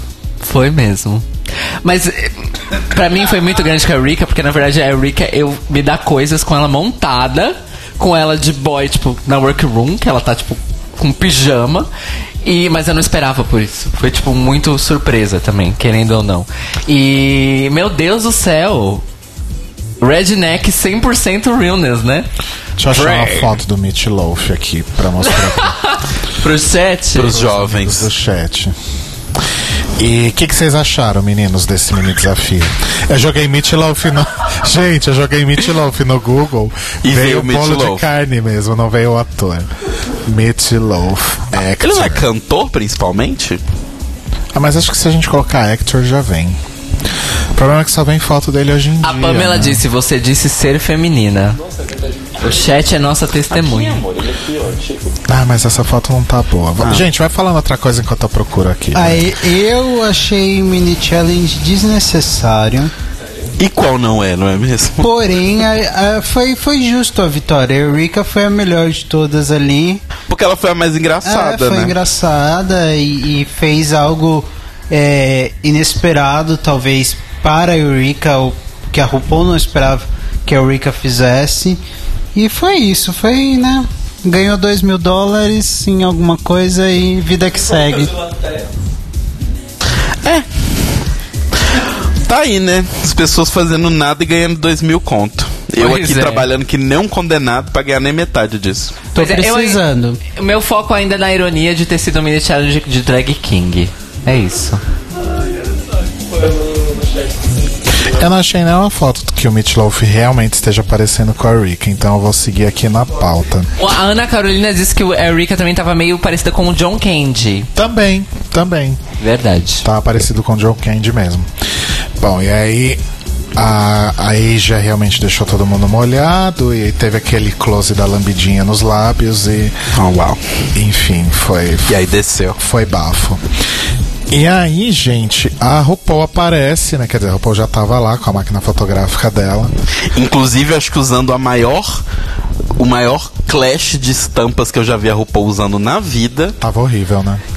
Então, aí que tá. Não é nem que tava horrível, só tava noisy. E aí quando ela entra pela porta pra, com, a, com a câmera fotográfica depois, que aí fica aquela parede de tijolo mal colorido de vermelho no Photoshop. A RuPaul com aquele terno com uma coisa meio verde água, com goiaba, com branco, com não sei o que. A camisa de baixo, branca com bolinha preta. E ainda a RuPaul com óculos colorido, eu fiquei tipo, meu Deus. É, é, tipo muita informação na mesma imagem. Mas Braid. a RuPaul pode usar, né? Isso, ela é milionária, né? Eu não posso, então. Pull, pull my finger. Trade. Enfim, aí a RuPaul anuncia que o Maxi Challenge da semana então vai ser o tradicional ah, makeover e que ela vai trazer social media influencers. Né? Na verdade, ela não fala influencers, ela usa um outro tema, personalities, não, não sei. Acho que é Kings mesmo. Acho que ela usa Kings. Kings mesmo? Reis das mídias sociais. Obrigado pela tradução. Essa- Ainda bem que essa- não levaram Perez Essa ninguém Hilton. sabia, né? É. Temos que ter a responsabilidade com os nossos ouvintes que se incomodam com o nosso uso abusivo da língua inglesa. Mas, gente, o programa é em inglês. Enfim. E aí, a RuPaul traz os social media influencers, né? Então, queria até já perguntar pra vocês e pros nossos convidados também se vocês conheciam alguns, pelo menos já tinham ouvido falar de algum antes de ver o programa, porque eu sinceramente não conhecia ninguém ali. Também não. Eu só conhecia o Tyler Oakley e o Kingsley. Nunca ouvi falar. Eu só conhecia o Frank Grande porque ele é irmão da Ariana Grande. Ah, eu conheci ele também, mas eu não conhecia ele. Eu sabia que ele era irmão é, da então, Ariana eu Grande. sabia que a Ariana Grande tinha um irmão, Mas você não sabia nada do que ele fez na vida, você só Não. sabia que ele era irmão Eu da também Ariana não. Grande. Também não sabia que ele era cop... Eu não sabia que ele era a Cintia Lee Fontaine também. Também não sabia. Exatamente. Mas enfim, aí a RuPaul traz então o Tyler Oakley, né? E a Eureka, como ganhou no mini challenge, ela que faz o pareamento ali com as queens, né? Então o Tyler Oakley, ela pareia com a Monet. O Chester C, Chester mais uma vez, me liga, beijos. Ela pareia com a Cracker. O Kingsley com a Aquaria. O Anthony Padilha com. Padilha, Padilha, não sei, com a Padilha. Cameron. O Raymond Brown com a Asia. E a Cynthia Lee Fontaine com ela mesma, né? Exato. Ah, ela já competi com ela na temporada passada, né? Ela tá voltando pela terceira vez. É mais fácil. É a primeira Queen, se a gente não contar os All-Stars, né? É a primeira Queen a participar de três temporadas Regulares. seguidas, ainda por cima, Regulares seguidas de de Race. RuPaul's Drag Race. Né? Bater Cynthia Lee Palmas Fontaine. para Miss Cuco. Cynthia Lee Fontaine bateu aí o recorde da Shangela. Vocês já pensaram se ela volta pro All Stars 4, ela vai participar Ela de Ah, vai ter quatro, quatro temporadas, temporadas. seguidas? Eu acho, eu Do chamaria. you wanna see my cookie again? Eu super chamaria. E Eureka deixa claro desde o começo, né? E até. E eu achei tão engraçado isso que a edição usou isso pelo menos duas vezes. Uma vez no, no episódio e uma vez no Untucked de mostrar aquele flashback da RuPaul falando com a, com a Aquaria. Ah, é. Você acha que foi esperto você não, não ter usado de estratégia? Isso é mostrado duas vezes pra justificar a decisão da Eureka. Sim. ali. né? Defendendo a Eureka. Gastou um mini flashback ali Mini duas vezes. flashback. Enfim. E, e a Eureka deixou claro, então, que realmente ela queria demais as outras, né? Ela queria diminuir aí a, a chance das outras de fazer um bom trabalho. O que, que vocês acham disso, gente? É válido ou foi, foram dois extremos? Tipo, a Aquaria foi muito politicazinha rasa demais e a Eureka foi muito filha da puta ou uma das duas estava certa aí? O que, vocês acham? Olha, eu acho que assim, a partir do momento que a única informação que a Eureka tinha pra fazer isso de uma maneira estratégica era literalmente a aparência das pessoas que estavam na frente dela, eu achei até ok. E, e- e tem uma coisa, ela deixou claro que ela só fez isso porque ela escutou a RuPaul dando uma bronca na Aquaria porque a Aquaria não fez isso. Sim. Então foi meio tipo assim, vamos agradar o RuPaul e deu muito certo, porque a RuPaul só faltou dar um abraço nela e uma estrelinha na testa quando ela falou que a escolha dela foi estratégica. Sim.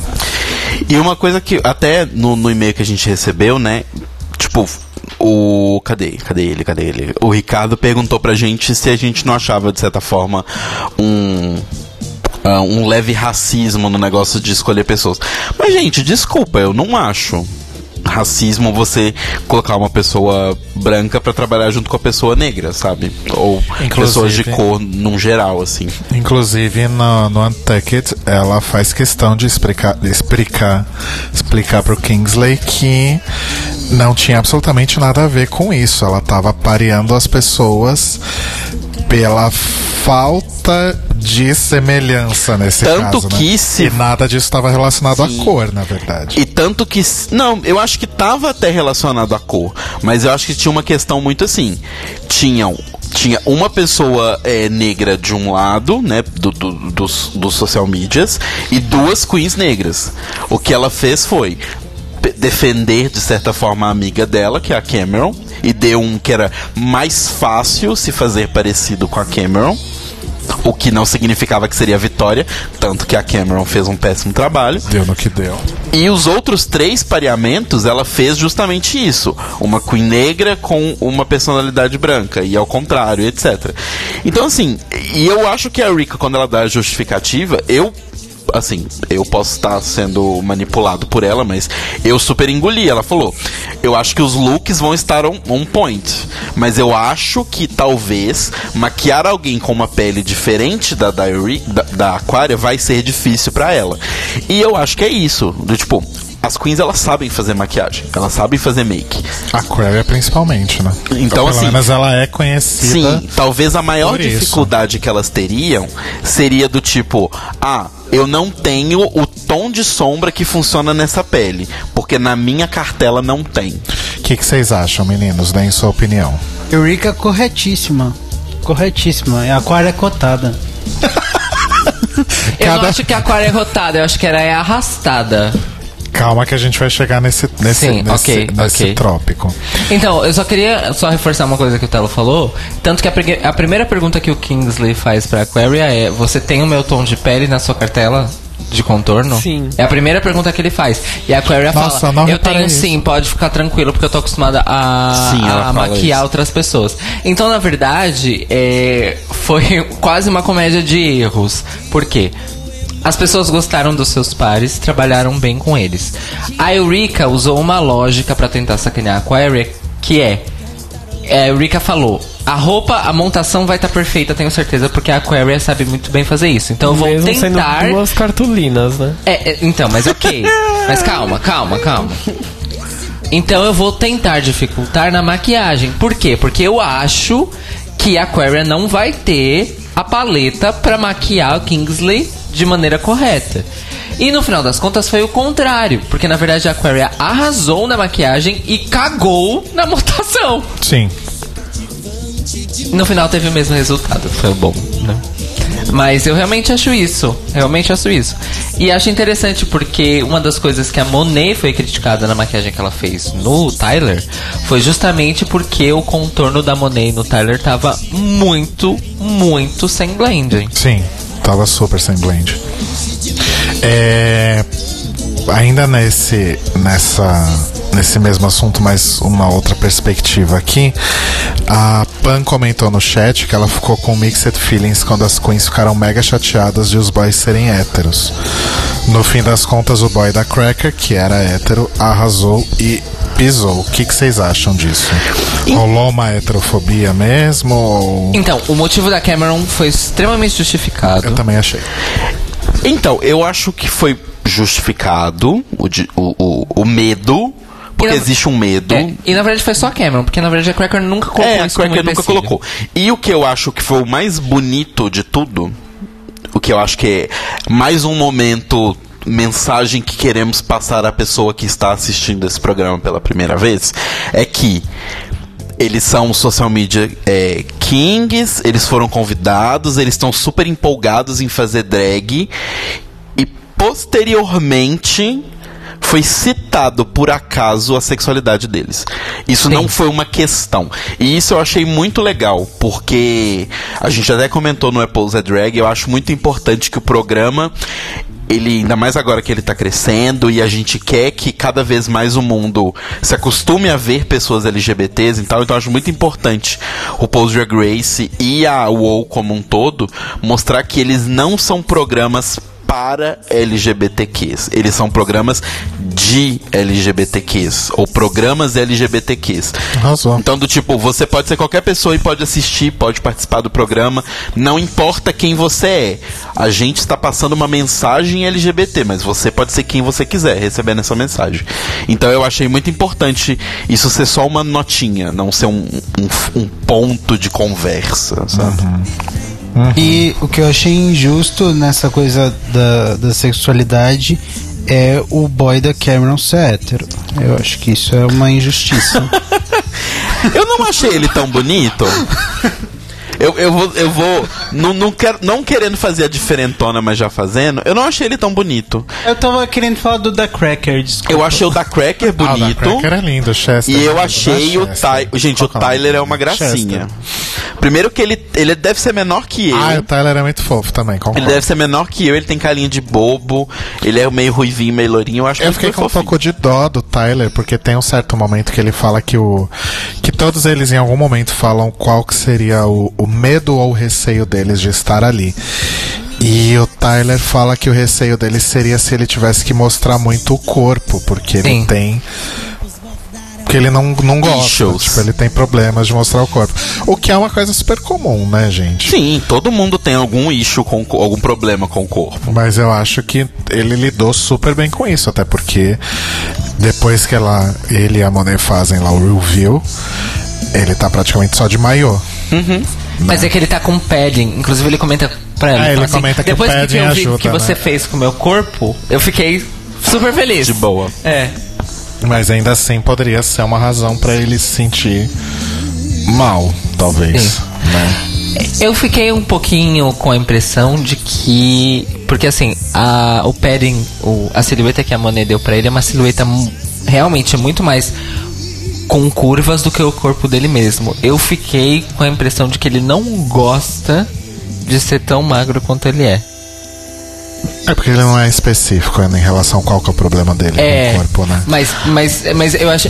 Isso ficou na minha cabeça, porque ele falou assim: eu não, eu não gostaria de mostrar meu corpo. Mas depois do padding, eu tô de boa. Não, gente, mas o que ele fala até é que quando ele participou do, do Amazing Amazing, Race. Race, ele falou que, tipo assim, a- a- quando ele tava ali, o que ele menos se preocupou foi com o corpo. Então ele isso meio que passou pra ele. Então é uma, é uma questão que já tinha passado. Ah. E aí ele falou, e agora ainda mais passou porque você fez isso tudo com o meu corpo e tal. É. Mas, ah, gente, problemas com o corpo. Quem não tem, não é Todo mundo verdade? Tem. não, né? Mesmo porque é assim que a indústria de cosméticos sobrevive, jogando inseguranças em todo mundo. E as academias também, né? É. é para mim, elas estão dentro das indústrias dos cosméticos. No Ah, meu- ok. Na minha visão de mundo, pelo menos. Sim, faz sentido. Bom, é, e aí tem o walkthrough da RuPaul, né? Como a gente já comentou, ela tava super feliz on drugs. Foi reprogramada. Rebutaram a RuPaul de um episódio pro outro. O cara Né? Windows 10, né? O Snow Leopard da RuPaul foi atualizado. Ela tá no High Sierra agora. É. Can you believe? Ai, não consigo. Ai, meu Deus. Enfim, eu acho que uma das coisas mais interessantes pra mim, a nível de conhecimento geral, é. Bom, eu nunca me montei, mas eu já tentei andar de salto. E é realmente uma coisa extremamente difícil. Tipo, é- Não é difícil. eu entendo o Eu também struggle. não acho difícil, não. Eu entendo o struggle de todo o makeover das pessoas andando que nem pato de salto, porque é igual eu. Andando que nem um pato. Mas o grande problema do salto pra mim é não é nem a altura, é o desconforto do sapato. E aí ela dá aquela dica de usar o sapato de vinil que ele expande, né? É, você esquenta ele com um secador, É, ele vai a- expandir, depois você põe o pé. Ele... Acho que é a Eija, né, que fala esse negócio do, do, do secador quando elas estão lá conversando. Eija que deve saber uns truques, uns hackeamento drag que Jesus, aquela Babadeiro, bicha né? ali, viu? E aí eu fiquei com vontade de comprar um, um sapato de salto de vinil pra ver se eu aprendo, porque eu já literalmente uma vez eu quase caí de cara no chão. Sim, Rodrigo na rua, gente, botando salto. E aí, tipo, nossa, quase caindo. Aí eu peguei o salto, andei linda, atravessei a rua, dei uma Inclusive- volta, uma inclusive, pirueta. beijos pro Laranja Lima que me emprestou o salto dele. Isso foi em BH. Gente, mas o segredo, o segredo é de dança. Põe a força e o equilíbrio no peito do pé. Marcela não sei dançar. Põe a força e o equilíbrio no peito do pé. Marcela não sei pôr minha força e meu equilíbrio na ponta do Você pé. nunca ficou na ponta do pé. Marcela, você já me viu caindo, sendo que eu estava parado em pé sem me mexer e eu caí. É verdade. Pior que é verdade. Can you believe? Isso é, isso é fato real. Eu já caí. Cairo já viu isso algumas vezes também. Já. Eu tenho Já. muito problema de equilíbrio. Eu não tenho labirintite, mas eu tenho um problema grave de equilíbrio. Não, amo. Só rapidão, a Pan tá no seu time. Ela disse assim: Eu ia fazer a piada do Chester na minha mesa de Natal, mas acho que ia ser meio bad. Apenas concordo. Delicinha. Eu quero Chester na minha mesa de todo dia, não só no Natal. Corpus Christi, tá aí, exatamente. Corpus Chester. que mais que a gente tem pra falar? Ah, e uma coisa que eu, durante o walkthrough, que eu achei curiosa, é que parecia muito, né, que o o parceiro da, da, da Cameron, que eu esqueci o nome, o Anthony, quando ele, Anthony. quando ele fala, né, que ele vai ser a Kelly, e aí o, a RuPaul faz a brincadeira com ele, né, ai Kelly, Kelly ah. Michaels. E aí, tipo, parecia que ele ia ser a Slutty do, do episódio, e no fim das contas foi o Chester, né? Não, gente, ele foi. O Chester se transformou. Sim. Ele, O Chester é o Wintergreen dessa temporada. ele é o Wintergreen dessa temporada. E- espero que ele apareça no Reunited, assim como a Wintergreen apareceu Eu também. acho que merece. E eu tenho uns comentários pra fazer sobre outro momento do walkthrough que pra mim, falo- voltando ao, ao assunto falsas simetrias de RuPaul's Drag Race que a gente tava falando mais cedo, eu queria destacar essa frase da dona RuPaul, porque eu acho que assim, ela deve ser Ah, é enquadrada como momentos de pouca lucidez de Mama Ru. Porque ela vira pra Frank Grande, a.k.a. Cynthia Lee Fontaine, e fala... A Eureka é gorda. Não, ela fala Eureka é grande. Só que ela It's usa a big grande. girl. É uma garota grande. É gorda, não precisamos ter medo da palavra, a palavra não morde. Não, ela não falou gorda, mas é isso que eu tô falando. Ok, a Eureka é uma big girl. Como você, que é tão pequeno e magrinho, vai se parecer com ela? E aí, nesse momento, eu fiquei com uma cara olhando pra TV do tipo, oi? Tipo, hum, hum, não entendi. Não entendi. Eu realmente eu não entendi de onde que a RuPaul tirou essa, essa coisa do tipo. Ah não, porque ela é gorda e você é magro, né? Vocês não tem como parecer. É outra, é outra espécie, né? Foi tosco mesmo. É uma, é uma raça diferente, espécie diferente. Não funciona. Oi? Mas, Foi bizarro mesmo. Nesse quesito é a mesma coisa com, com a Michelle lá, com coisa de. Ah, você perdeu peso, ai, parabéns. Aí você falta sair soltar rojão lá. É, então, mas eu- é, é porque eu achei. É tipo assim, mas não é nenhum comentário preconceituoso. Eu achei um comentário burro. Porque uma Foi, coisa não tem nada a foi. ver com a outra. Mas, gente, assim, depois de tudo que a gente é, já viu de Drag Race relacionado a isso, né? Relacionado a corpo, a diferentes formas de corpo, e etc., especificamente ao corpo gordo, pra mim não foi surpresa nenhuma. Ela fala, foi escroto, foi, mas surpresa zero. Então, eu não achei. é Isso que, eu tô, isso, isso que eu achei mais impressionante. Eu não achei nem escroto, eu achei burro. Eu achei de uma ignorância gigantesca. O que, que você tá tocando que as pessoas estão chocadas no, no chat? N- é, não, é que eu pus efeitos nas minhas vozes, vocês não estão escutando. Então tira isso, por favor. É o que eu falei, falsa simetria, tinha feito. ok. É o novo quadro do Libraries Open. Mas assim, eu, eu só queria destacar isso porque eu acho que depois disso nada mais fez sentido pra mim nesse, nesse episódio. Tô fazendo a Nina Bonina Brown aqui. É, uma coisa que eu esqueci que eu já deveria ter falado isso há muito tempo, que é muito importante, gente, é que assim como nós, espectadores aqui do Brasil, as queens também pareciam não ter a menor ideia de onde saíram aquelas pessoas. Não. Tirando o Frankie Grande, né? Porque, aliás, se não a- tivesse a irmã que a A, a Fontaine. Monet acho que conhecia o Tyler também. Conhecia? Conhecia, porque o Tyler ele trabalha na UOL. Conhecia tanto que falou que ele era de Nova York igual ela. Ah, gente. Mas até aí eu, eu conheço Ele algumas não- pessoas e eu não sei de onde as Ele pessoas não trabalha são. na WoW, não. Ele é realmente um youtuber muito famoso. É? É. Muito, muito famoso. Ele é tipo um Whindersson Nunes, alguma coisa assim.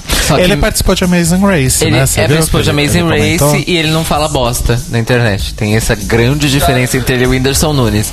É, na verdade, eu conheci o Tyler Oakley assistindo YouTubers React no canal do Fine Brothers Entertainment. É isso. Ok. É... Mas eu achei curioso, realmente, porque só. Realmente parecia que só o Frank Grande tinha alguma repercussão lá, e, isso provavelmente só pelo fato de ser irmão da Ariana, Sim. participado de um Big Brother e ser um cover da Cynthia. Mas eu vou te falar que ele deve ser conhecido 70 vezes mais por ser irmão da Ariana Grande do que ter participado do Big Brother. E eu posso falar uma coisa? Eu fui fuçar o Instagram dele, ele é ator de musical, tipo, Sim, desde ele antes, fala isso no episódio. desde antes da Ariana ter uma carreira de Sim. cantora. É, ele fala que o negócio não foi pra. É que a carreira dele de ator aparentemente não foi pra frente, mas ele fez. Não, não, não. A carreira dele de ator em Los Angeles demorou pra engrenar. Agora ele já tá fazendo musical já em Los Angeles. Ah, então esses musicais ele tá fazendo agora? Sim, sim, Ok. mas ele, é porque assim, em Nova York ele já tinha estabelecido uma carreira. É, tem fotos dele, tipo, de 10 anos atrás, 12 anos atrás, com aquela atriz que faz a Miranda Sings. Porque eles dois começaram. Ah, eu amo. Eles, o nome dela é amo Miranda Colin. Sings. Nome dela é Colin alguma Colin coisa. alguma coisa. É, então eles são amigos, tipo, de 10, 12 anos. Gente, porque eles amo começaram juntos em teatro musical em Nova York. E aí, assim, os dois mudaram pra Los Angeles, mas por, por diferentes questões. Ela por causa da Miranda Sings, porque virou um sucesso, depois virou uma série da- Netflix. Que eu recomendo, assistam Haters Back Off. Eu preciso que alguém assista pra poder comentar, porque ninguém assiste, só eu. E, Por que será? e ele, e assim, o lance foi, pelo que eu entendi do- das coisas que ele fala no Instagram, é. Ele achou que quando ele foi pra LA com o currículo de Nova York, o currículo de Nova York seria um passaporte pra ele já chegar em LA, tipo assim. Aterrizou e foi pro palco. Porém, Só não. que LA não funciona desse jeito. Então ele penou bastante, mas agora ele já tá fazendo. Ele tem um, so- um show solo, que ele canta, ele banda, ele faz muito evento beneficente. Mas isso foi pós-Big Brother, certo? Isso, f- isso é mais recente, é. Porque ele ficou famoso, já tá famoso no YouTube tem uns 5, 6 anos. Não, né? gente, não que participar do Big Brother seja um problema. Acho que se Não. te garantir uma plataforma Não, pra é você fazer, pra você fazer coisas relevantes. Daí a Grazi Massafera. É, né? A Grazi, o, o, Jean. o menino que namorava com ela. Não, o menino que namorava com ela não era do BBB, né? O Cauan Raymond. Não. Não. Nossa. Sabrina Sato, a Sabrina Juliana, Sato. Juliana Silveira.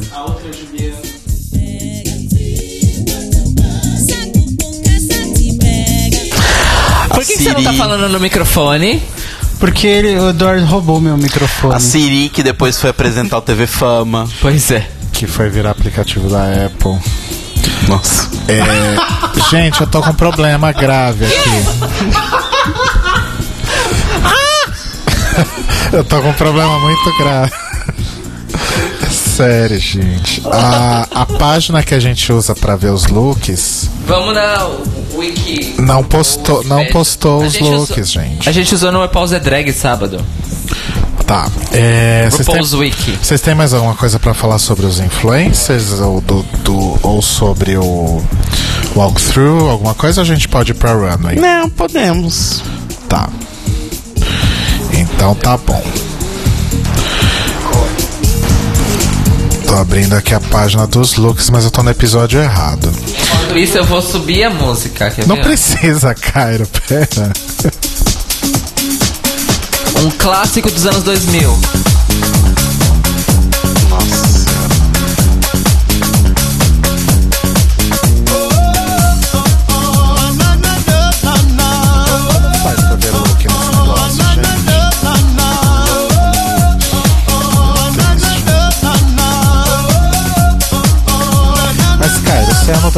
Pode ser clássico. Claro que pode, já faz quase 20 anos. Então tá, a gente vai de cabeça os looks, tá, gente? Ah, dá pra lembrar de cabeça. Da Aquária era horrível. A gente vai pra ordem alfabética mesmo? Sim, vamos pra ordem alfabética. A gente sempre vai pra ordem alfabética. Aquária Tá, então a Aquária. tentou o- fazer uma coisa de rainha e princesa. Funcionou? Não. É, o grande problema foi que ela conseguiu realmente fazer uma cabeça decente no Kingsley, né? A maquiagem tava ok, tava até semelhante dentro do possível em relação à maquiagem dela. A maquiagem tinha, tinha umas coisas que tinham uns brilhinhos no batom, tinha glitter na- no olho e tal. E não tava metalizado igual da Jocelyn Fox lá. Eu lembrei muito da Jocelyn Fox nesse momento. Eu lembrei muito também porque o, o Kingsley falou as mesmas coisas que o noivo da que a Jocelyn Fox montou falou que ele tinha medo de parecer ridículo, que ele tinha medo de não conseguir projetar a coisa. Eu falei, mais um que vai vomitar no palco, né? E não, deu tudo certo, mas realmente o grande problema foi justamente o look. Que parece que a Aquaria pegou qualquer trapo, qualquer meia arrastão que tava lá jogada no chão, que alguém tinha esquecido lá alguma eliminada e colocou fora que as penas aqui no. Não, as faz penas não tem nada a ver. E eu vou falar uma coisa: eu fiquei muito com a impressão de que o look real era. Deu errado. Não, então. Eu fiquei com muito com a impressão de que essa saia que o Kingsley tá usando, né, a Capricia Corn, era a saia desse look da Aquaria. Tipo, era uma saia, uma blusa e esse casaco por cima. A Aquaria fechou o casaco, usou ele como um trench dress e deu a saia pra Kindle, pra, tipo, ai, vamos ter uma roupa parecida. Porque a Aquária, gente, ela não parece ser o tipo de pessoa que, um, costuraria a roupa em um dia, dois, teria duas roupas parecidas. Não, mas ela cola uma cartolina que, olha. Só ela cola. Então, Só me parece Valentina. muito que era um look só e ela dividiu em dois e catou essa blusa aí qualquer que tava lá e colocou nela. Eu concordo com o Telo. Ela assistiu o programa da Eliana com melocotão demais quando ela era criança. Eu tenho só um comentário sobre esse look, que é aquele gif da Kennedy que fala No girl, sorry, next. Exata. Ou, como diria Mo Monique Hart, No, bitch, no! América. Nothing no, happens, nothing America. happens. Alguém tem mais um comentário sobre Aquaria? Fora. Fora. Basta. Mas não é Chega. pra trás, coração? Não, é pra frente aqui, ó. Asia, Aquaria, Asia. Ok. E aí temos Asia O'Hara e America O'Hara. Eu queria muito que a filha da Asia tivesse se chamado Fifi O'Hara só pela zoeira. Seria a única citação a Fifi nesse, nesse Só programa. pela né? zoeira. Shade, né? Porque a Fifi é filha dela for reals, então. Exato, mas Por que não? geraria uma briga, porque essa Fifi é melhor do que a outra. Shade Button. Pelo menos mais educada ela é. Com certeza.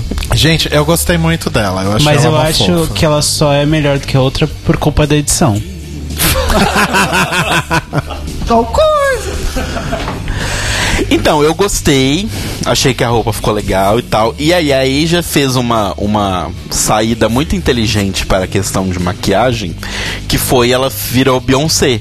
Ela não se pintou negra, ela se pintou dourada, porque a diferença de tom de pele entre ela e a, e a América ficou menor. E ela colocou a peruca loura, então quando elas estão andando, parece uma diferença menor do que Sim. efetivamente é. Sim. E assim, gente, é, eu acho que a Asia, ela fez a lição de casa direitinho.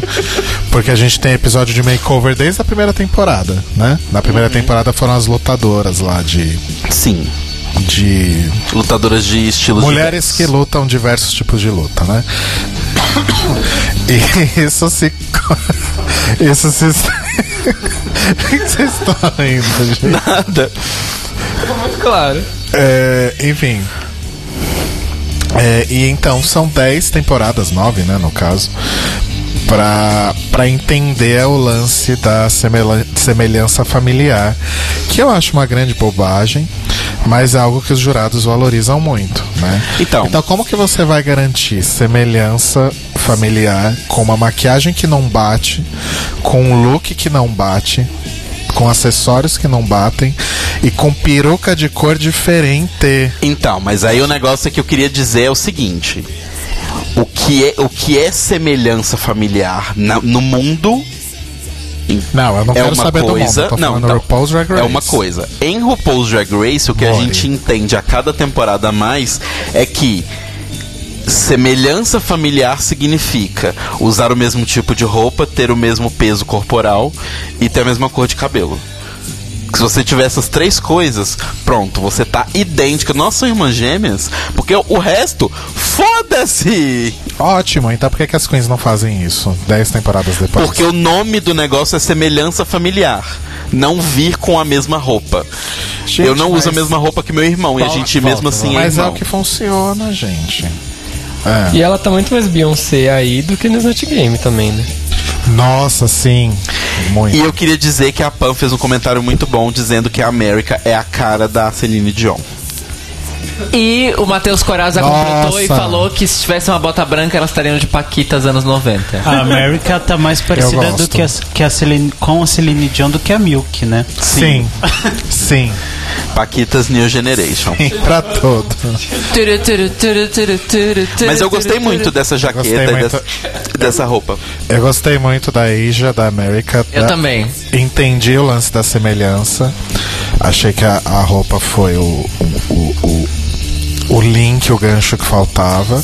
Mas tá claro que a segunda ali, a jaqueta foi feita Sim. com cola quente de reinou Super, ali. foi feito ali. Dez minutinhos ali, né? juntou umas tiras de alguns lugares que tinha ali, colou e vamos nessa. E é o que tem, vamos lá, né? Só achei que a não achei que a América foi das mais empolgadas, das, das makeoveradas. Das mais empolgativas. Mais empolgadas, mas ela tava curtindo. Ela tava... Então, ela, ela não tava, tipo, efusiva, mas ela tava curtindo muito. Ele passou o dia, os dois dias, na verdade, a quinta e a sexta, postando vídeos e fotos e tudo mais, porque a Asia deu o casaco pra ele. O casaco original da, da Asia, não que ela fez pra América, deu pra ele. E quando ele assistiu o episódio na casa dele com o resto do, do crew, as pessoas, ele estava usando o casaco. Que a Asia Ai, deu pra foda. ele. Então ele gosta muito da Asia. E ele tirou uma foto com uma camiseta de, de merchandising da Asia, que aparentemente está no site de merchandising da Asia. Então rolou um- uma parceria e uma amizade e tal. Entra Mimos. lá, gente. Asia.com. Uns mimos recebidinhos. Os mimos recebidinhos. Asia.com. É... Depois nós temos a Eureka e a Eufrica. Né? Eureka e Cynthia Lee Fontaine. Não, se, se Out of Drag ele já é a cara da Cynthia Lee Fontaine, em drag, então. Se, fo- se fosse desafio de semelhança familiar e a Cynthia Lee Fontaine escolhesse. Nossa, ele, seria gêmeas. Se ela estivesse na temporada e ela escolhesse ele. Xuxa pronto. gêmea. Ia ficar melhor que Pearl e, e Trixie. Sim. Que acho que foi a maior. E foi o melhor makeover semelhança até hoje. né? Ai, ó, uma Olha lá, coisa boa lá, da Pearl. um Olha lá. Relevante da menina Pearl. Olha lá. tá? Único, você quer dizer, né? É, o que que vocês acham, gente? Vocês- engoliram aquele papo da Rika de. Ah, isso é uma homenagem ao drag cafona. Engoli. Engoli por quê? Uber anos 90. Não, engoli e acho muito injusto Dona Asia vir tacar na cara dela isso, sendo que alguns episódios atrás ela usou uma roupa de piu-piu. Pois é. e né? assim, não era tipo. Era brega, era, era tão tech quanto a roupa da Eureka. A diferença é que um- uma hora era a Asia usando, outra hora não era a Asia usando. Pois é, eu, Eu concordo plenamente com o tech Theo. ainda. E outra coisa, eu achei ótimo as queens atacando a Eureka. A Eureka, eu tô nem aí, fia. Eu fui elogiada por cada uma daquelas pessoas que estavam na bancada. Não é vocês que vai decidir se eu vou ficar aqui ou não. E ela foi fumar, ela foi fumar um cigarro. É, Falou, valeu, Vou obrigado. fumar o meu cigarro. Inclusive, eu achei um papelão da Cracker ficar insistindo tanto que o look Inclusive, era o ruim. que aconteceu com a Cracker? Ela- Ela tava amarga esse episódio, hein? No Gente, e tava nítido A que ela. Cracker anda bem amada. Tava nítido que era a Cracker que ia ganhar, tipo. Ela fez a Cameron, né? Tipo, ai, não sei se sou eu. Eu vou guardar meu comentário pra hora dela. Ok.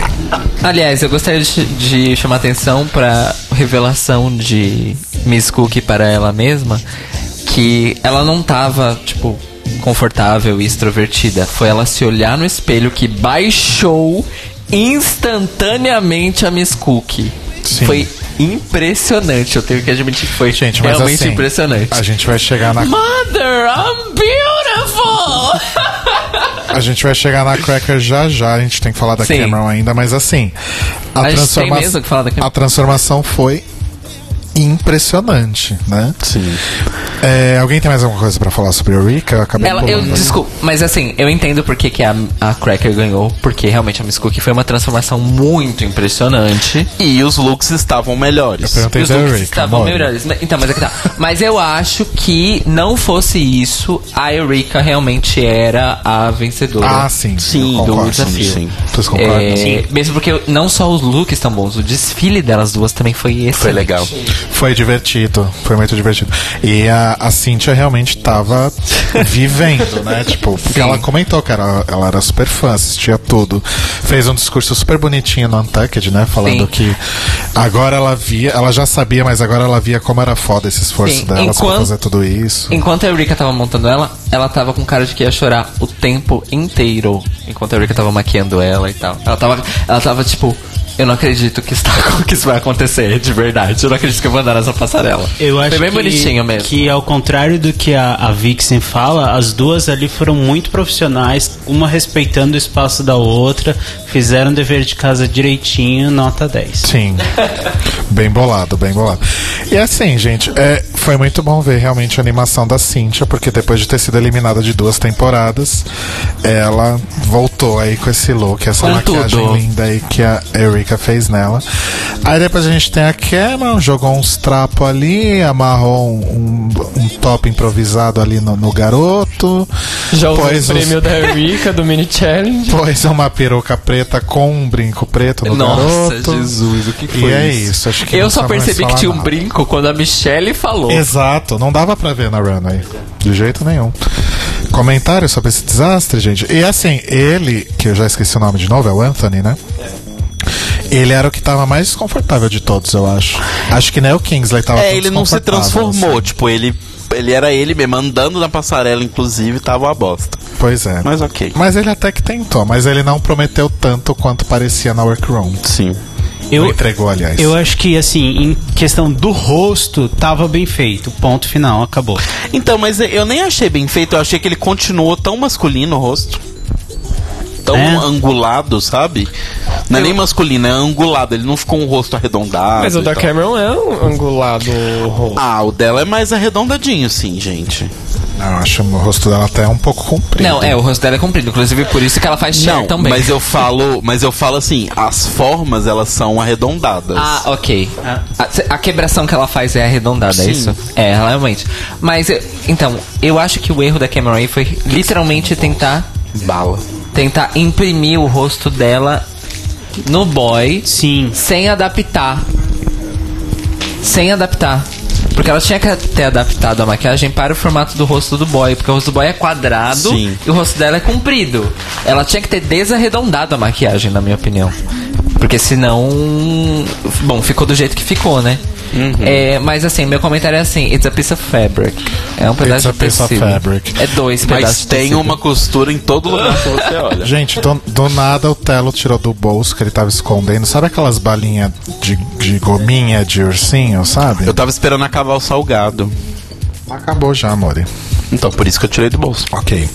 Obrigado, Telo, eu amo. É, depois nós temos então a Cracker e a Cookie. Essa foto, inclusive, tá maravilhosa. Que hino, né, gente? A gente tá acompanhando no, no Drag Race Wiki, tá, gente? Tem as fotos lá tão lindas.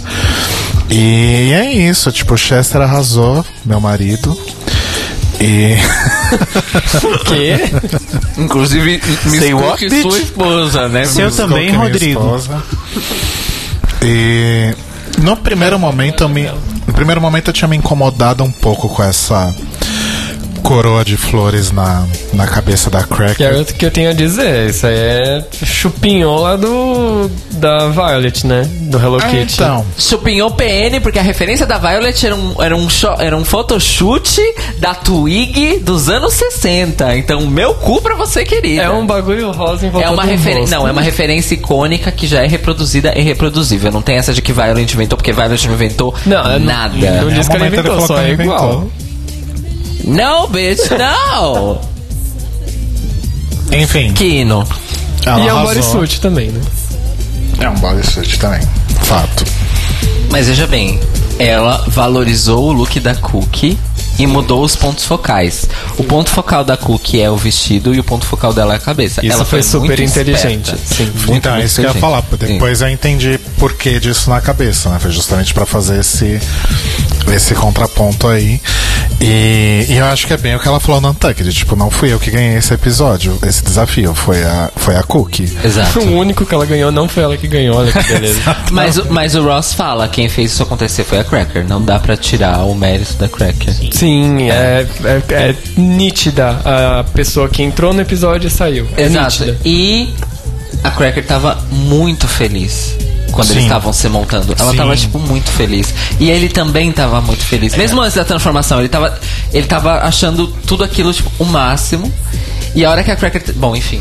Novamente, a hora que a Cracker terminou a maquiagem revelou, a Cracker tava, tipo, o olho dela gente- tava estrelas, assim. Mas a gente olhar todos eles, você olha pro, pro, pro, pro Chester, pra, pra Cookie, tipo, é outra pessoa. É, a maior transformação foi a Cookie. Ok que ele tinha barba, isso talvez. É, Ah, mas não interessa, caguei. Isso talvez contribua um pouco pra gente ter essa impressão de que foi a maior transformação, mas isso é indiscutível. Tipo, todos eles ainda lembram o seu eu boy, né? Ela não. Não parece o Chester de jeito nenhum. Mas ainda assim pegaria. Ainda assim não, mais ainda, né? Na minha opinião. Olha isso, ó. Tá muito bonita, gente. Eu fiquei meio passado mesmo. Parabéns, Cracker. Eu acho que assim, Cracker Wintergreen Amy's Cook para a Season 11. E por fim temos a. Mo- Não, por fim não, tem mais uma? Não, é Monet. Por fim temos então a Monet. Que a gente tem vários problemas. Dinheiro aí, trocado né, e trocadinho. É, Money Exchange e Show Change. A gente tem vários problemas de proporção aí, né?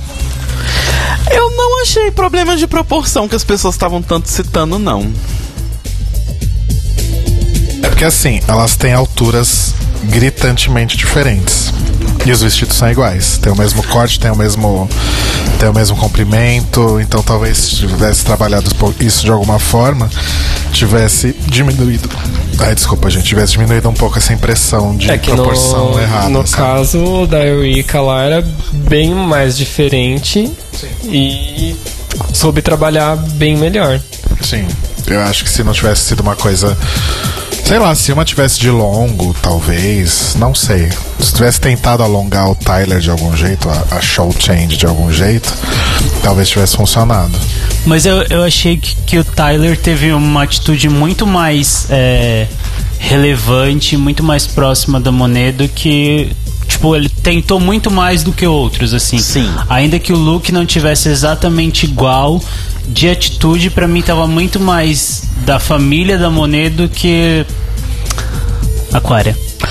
Pois é, aí Concordo. vamos à questão. A Monet não deveria ter ido pra esse lip sync. Não. Chegamos então nesse momento? Chegamos. Aleluia. Chegamos. Chegamos porque a gente hi- hipoteticamente tem 15 minutos. É, não, menos. Quero terminar 11 h 10 gente. Vamos lá. É. Acredita, bonita. É, então é isso, né? Quem ganhou foi a Cracker, como a gente mencionou. Eureka e Asia ficaram safe. E aí no bottom three ficam Aquaria, Monet e Cameron. E aí acontece o plot twist que que me fez perder muito da confiança nessa temporada, que é o fato de que a Aquaria está salva. E Monet merecia muito mais estar salva, porque a semelhança era maior, na minha opinião, pelo menos.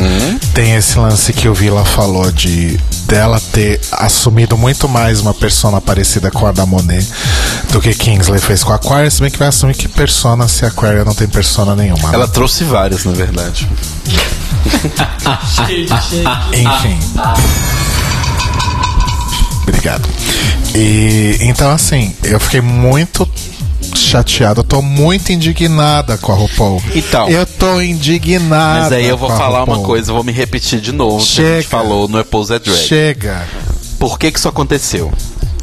Porque a RuPaul provavelmente teria um problema nas mãos se ela mandasse a Aquaria pro lip sync, porque a gente está aqui acreditando, a gente não, eu pelo menos não vi a Aquaria dublando, mas a gente acredita que ela seria mais fraca do que qualquer uma das outras duas ali. Qualquer uma das duas ia pegar ela e fazer assim no chão. Ia limpar limpando o chão, com ela. sabe? E aí a questão é: RuPaul quer que a Aquaria participe do. Quer que a Aquaria participe do. Top da quatro. final. Por que RuPaul gostaria que a Aquaria participasse da final? Eu acabei de atualizar, inclusive, o dado que a gente deu no, no Apple's a Drag. A Aquaria atualmente tem no Instagram 608 mil seguidores. 608 608 mil? Mais de pouco. meio milhão. É, 608 milhões. O que não, são- não é milhões. O que Mil. são 608 mil seguidores que me seguem? É 608 mil, acabei de Como é conferir. que era a piada? O que, que são 600? O que, que são 200, o que, que são 200 milhões de brasileiros? O que, que são dois ou três brasileiros que me odeiam O ou que, são 200 seis, milhões que me amam? o que são 608 mil pessoas que seguem a Aquária se tem 250 milhões de brasileiros que. Então, mas nesse, 608 mil, exatamente. Nesse caso Confia do... mais em mim, Caio Braga. Vamos trabalhar essa confiança aí? Não é isso, é porque você ficou milhões ou mil, eu fui só. Não, milhões não seria, gente. Não existe 600 no Instagram. Não existe 600 milhões de pessoas que gostam da Aquária. Não, não, Não. existem essas pessoas. Mas na assim, Terra. gente, é um fato. A RuPaul quer essa galera assistindo a final. Diga, Dudu, seu parecer. Eu, nesse quesito da, da Aquaria ser, ser fraca no lip sync, eu acho que não, porque lá no primeiro episódio ela já deu split, ela já se jogou, ela já enfiou a mão na cara da Jinx, Que é ela já que o fez povo de gosta, tudo. né? Um split, Entendeu? uma cambalhota. Então eu acho tá, que faz fraco sentido. talvez não seria. Faz sentido. Concordo. Tem só uma curiosidade que toda. Eu vi isso no Instagram. Que todas as vezes que a Monet foi pro bottom, pro bottom, ela tava usando uma peruca grande conforme a RuPaul pediu. E todas as vezes que ela usou aquela peruca curtinha, ela não foi pro bottom. Gente, põe o grito da Monique depois dessa. Can you believe? Gente, Mais uma vez a RuPaul mostrando que quando a Queen dá o que ela quer, ela fala: tá bom, obrigado, vai Então se tá, fuder agora. obrigado. Agora você Obrigado, vai embora. Vai-te embora, ninguém te adora. Mas o que, que vocês acharam do lip sync, gente? Foi bom. Foi um bom Consider- lip sync. Considerando que foram as duas, né? A Cameron e a, e a Então, Monet. foi um bom lip sync, na minha opinião. A Monet só foi, só levou o Vai-te embora, ninguém te adora, porque teve umas partes da letra que ela mascou chiclete. É isso. Pra mim, ela só foi embora porque era a terceira vez. Sim, e eu acho que Ela, ela. mascou um chiclete bonito ali. Acho que ela, mas, Principalmente no final. acho que ela mascou um chiclete e ela tava meio tipo, ai. Tô aqui, terceira vez, não vai rolar, né? É, ela não sabia a letra inteira, não.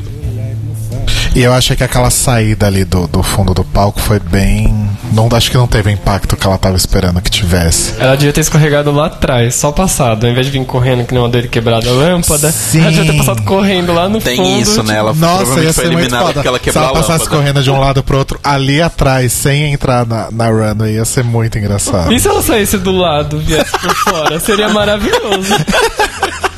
tipo, oi gente, tô aqui. Aparece do lado dos jurados, né? Gente, ia ser incrível. Mas ainda por cima quebrou, deu prejuízo pra produção, né? Quebrou aquela lâmpada. Desde a, a- que a Robbie Turner quebrou, não sei se vocês repararam no canto do palco tem uma Tá luz quebrado até hoje. que não funciona. Eles não trocam, gente. É muito cara aquela Quebrou mais uma agora.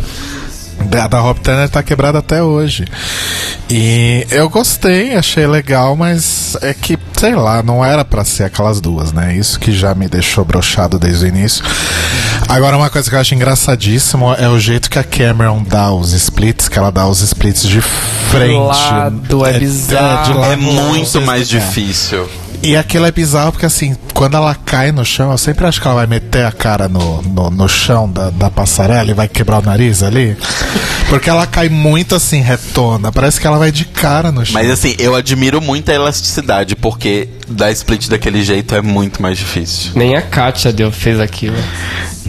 E olha que eu já fiz judô nos bons tempos da minha vida e eu não conseguia abrir daquele jeito de, de frente. Você podia voltar a fazer judô, né? Não? Se eu fizer hoje o que eu fazia naquela época, Você podia pelo menos comprar um- fudeu meu corpo. Eu fiz judô também. um- você podia pelo menos comprar um kimono, talvez? Não? Posso. Opa, ok. é... A Night of 1000 Kimonos. Alguém tem mais um comentário sobre lip sync, gente? Ah, não, só foi triste, porque a- não, quero, não queremos mais Aquafina aqui. Fora! Basta! Eu tô indignada com a RuPaul. Muda, Brasil. Eu tô muito indignada. Então, eu acho que o, o, o, o foda é justamente isso, porque realmente não era pra, pra Aquaria tá, tá safe. E. E era pra ela ter dublado, era pra ela ter saído. Mas agora a gente vai ter que lidar, né, com o fato de que ela tá lá possivelmente para um um top 3 ou um top 4, sei lá. E eu só tenho algo, uma coisa a dizer sobre isso.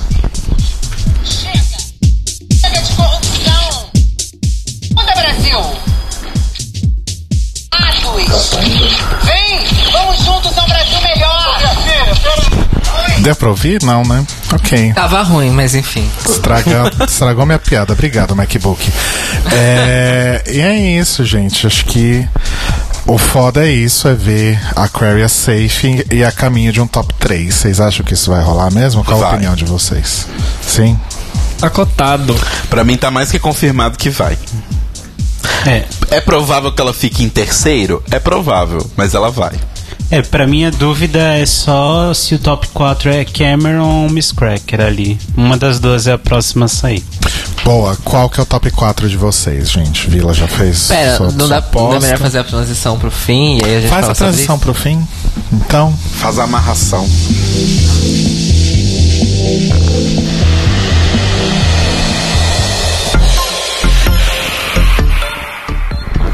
Então voltando.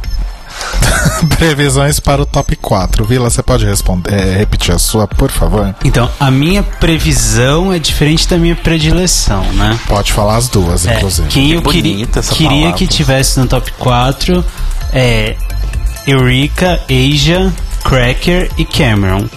Mas eu acho que a, a Cracker sai e quem entra é a Aquaria.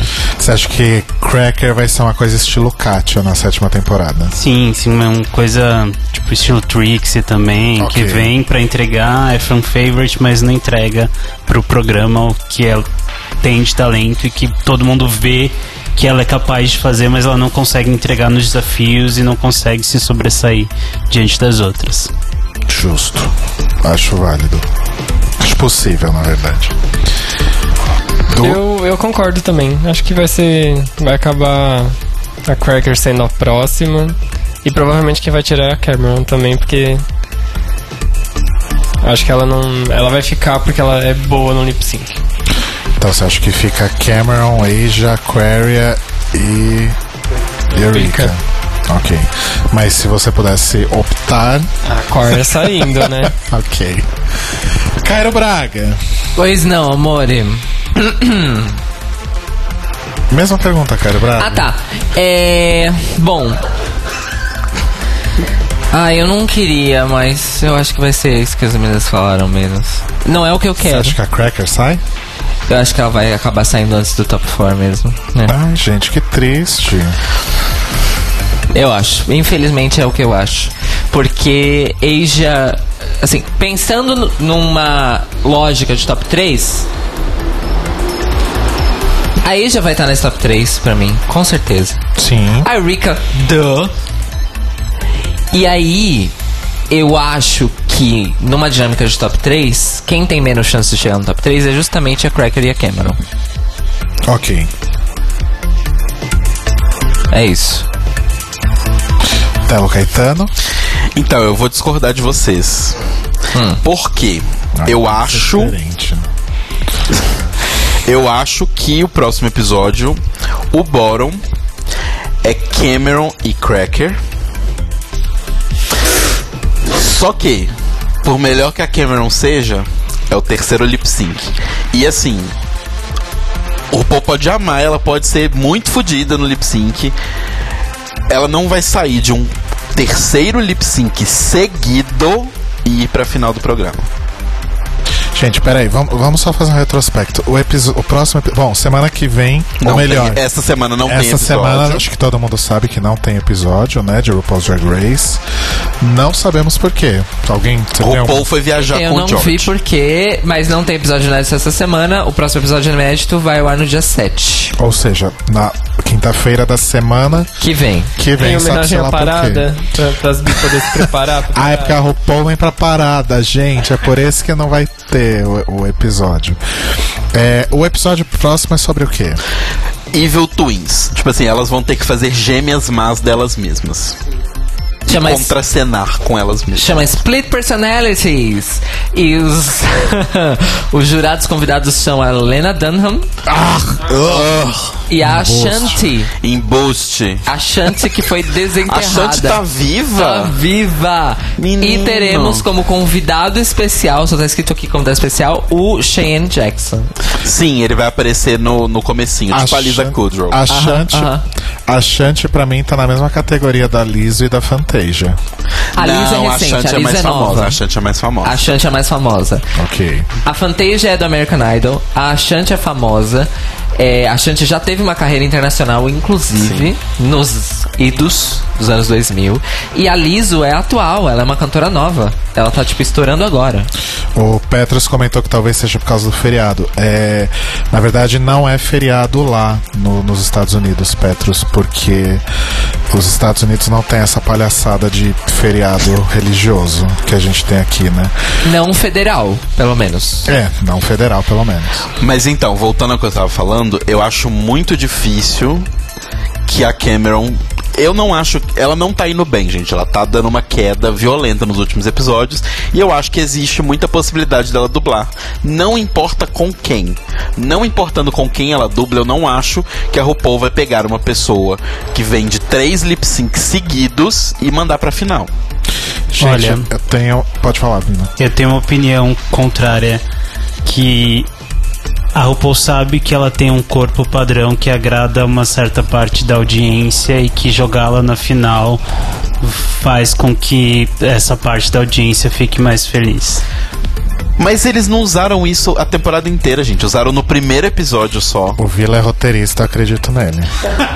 o Vila trabalha na UOL, eu acredito. Ele tá indo pra lá pra trabalhar na UOL, não sei se você É, tá ele sabendo. era um é, sigilo, mas eu tô na na 11 primeira temporada e eu vou escrever também All Stars 4. Tá vendo? Você vai chamar a Cintia? Ai, chama a Sasha Bell pra Mas tem, 4. tem um projeto guardado que eu vou revelar aqui em primeira mão, que é o No Stars.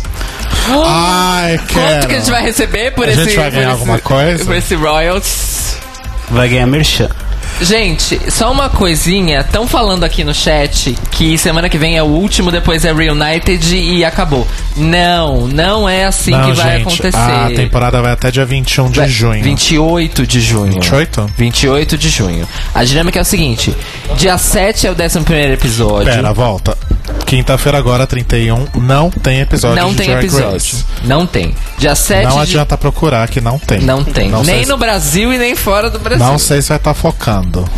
Dia 7 de junho volta o episo- voltam os episódios inéditos com o 11 primeiro. Isso. Dia 14 de junho terá o 12 segundo episódio, onde teremos o último Untucked da temporada. Ou seja, esse será o último episódio já gravado de Drag Race lá na competição em si. É Então, desse episódio que sai um top 3 ou um top 4. Então segura aí, segura um pouquinho. Então dia 7 sai uma e ficam quatro. Isso. Aí no episódio do dia 14 tem aquela palhaçada. Ai, é, ninguém vai ser eliminada. Vocês quatro vão para a final. Ou uma eliminada e tem um top Ou 3. uma eliminada e tem um top 3, mas eu Certo. aposto mais no. Uma Top esquecida no churrasco e tirada do vídeo. Eu também acho que é top 4. Também acho. Dia 21 de junho tem o Reunited. Igual teve na temporada passada. Estamos esperando que o formato se repita. E só no dia 28 é o grande finale. Só no dia 28 será revelada. Exato. Revelado que a Aquaria é a ganhadora. Da, quer dizer, que, enfim. Eu tenho uma teoria bem catastrófica. Na verdade, eu tenho três teorias. Podem ficar tranquilos, nunca acontece. nunca acontece do Sacha jeito que eu Bell falo. nunca acontece do jeito que eu falo, então podem ficar sossegadíssimos. Mas, das três hipóteses, uma, né? Então, o que eu gostaria que acontecesse é a Aquarius sair e as outras ficam pro top 4. Ah, a outra possibilidade seria então Cameron sair. Mas agora que os meninos falaram sobre a Cracker sair, acho que também é uma coisa que pode acontecer muito. Mas o meu plot twist a minha coisa catastrófica que eu acho que vai acontecer é Eureka ser eliminada semana que vem. Segura essa bomba. Não, eu acho que isso não vai acontecer. Segura essa Eu vou bomba. fazer um momento muito Miss e dizer que vai ser eliminada a que for pior no desafio. Ele quer a paz mundial também. Olha, o Petrus desenhou um top 4 da seguinte maneira. Ele disse assim: no, no top 4 teremos uma influencer Aquaria para atrair os jovens, o boy sarado para atrair as gays fogosas, ou seja, a Pearl da temporada, no caso a Cameron, a runner-up, a Asia e a vencedora Eureka. Então realmente tem bastante gente apostando na saída da Cracker, hein? Pois é. Eu realmente gostaria que saísse Aquaria e depois se tiver que sair mais alguma que saia Cameron, mas acho que não é isso que vai acontecer, né? Pois é. Gente, alguém tem comentários rápidos sobre o Untucked? Porque acho que a gente já falou algumas coisas sobre o Ai, Untucked. foi legal, né? foi bonitinho, etc. e tudo mais. Vocês têm alguma coisa, Ah, meninos? Só o foi determinada a amizade da Cameron e da Eureka. Que eu acho fofa a amizade delas. Sim. Acho fofa. Sim, É eu e o. Vila. Nós somos. Eu sou o Rick, ele é a Cameron, no caso. Sim. Ele é o quietinho e eu fico falando, falando, falando o tempo inteiro. E aí eu dou a brecha e ele fala os shades que ele tem que falar em dois minutos. Depois ele se cala novamente. É assim que ele funciona. Ok. Tô errado, Eduardo? Não. Olha, no, no chat estão fazendo comentários pertinentes que acho que deviam ser lidos. Tipo, vende. Vende. Bom, vamos dar o nosso vende então, né?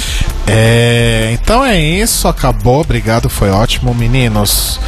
Vila e Du, muito obrigado pela presença, finalmente. Obrigado, meninos. Na trave, pode falar? Não pode falar, né? Pode?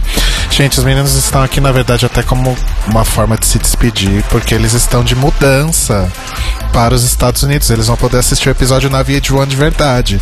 Olha Exato. só. Não vai ter mais eles no Brasil. Não adianta procurar Não adianta procurar, não Brasil, tem, gente. A gente não tem promete dar um jeito de fazer lives. Mas vocês podem participar por Skype, Hangouts, então.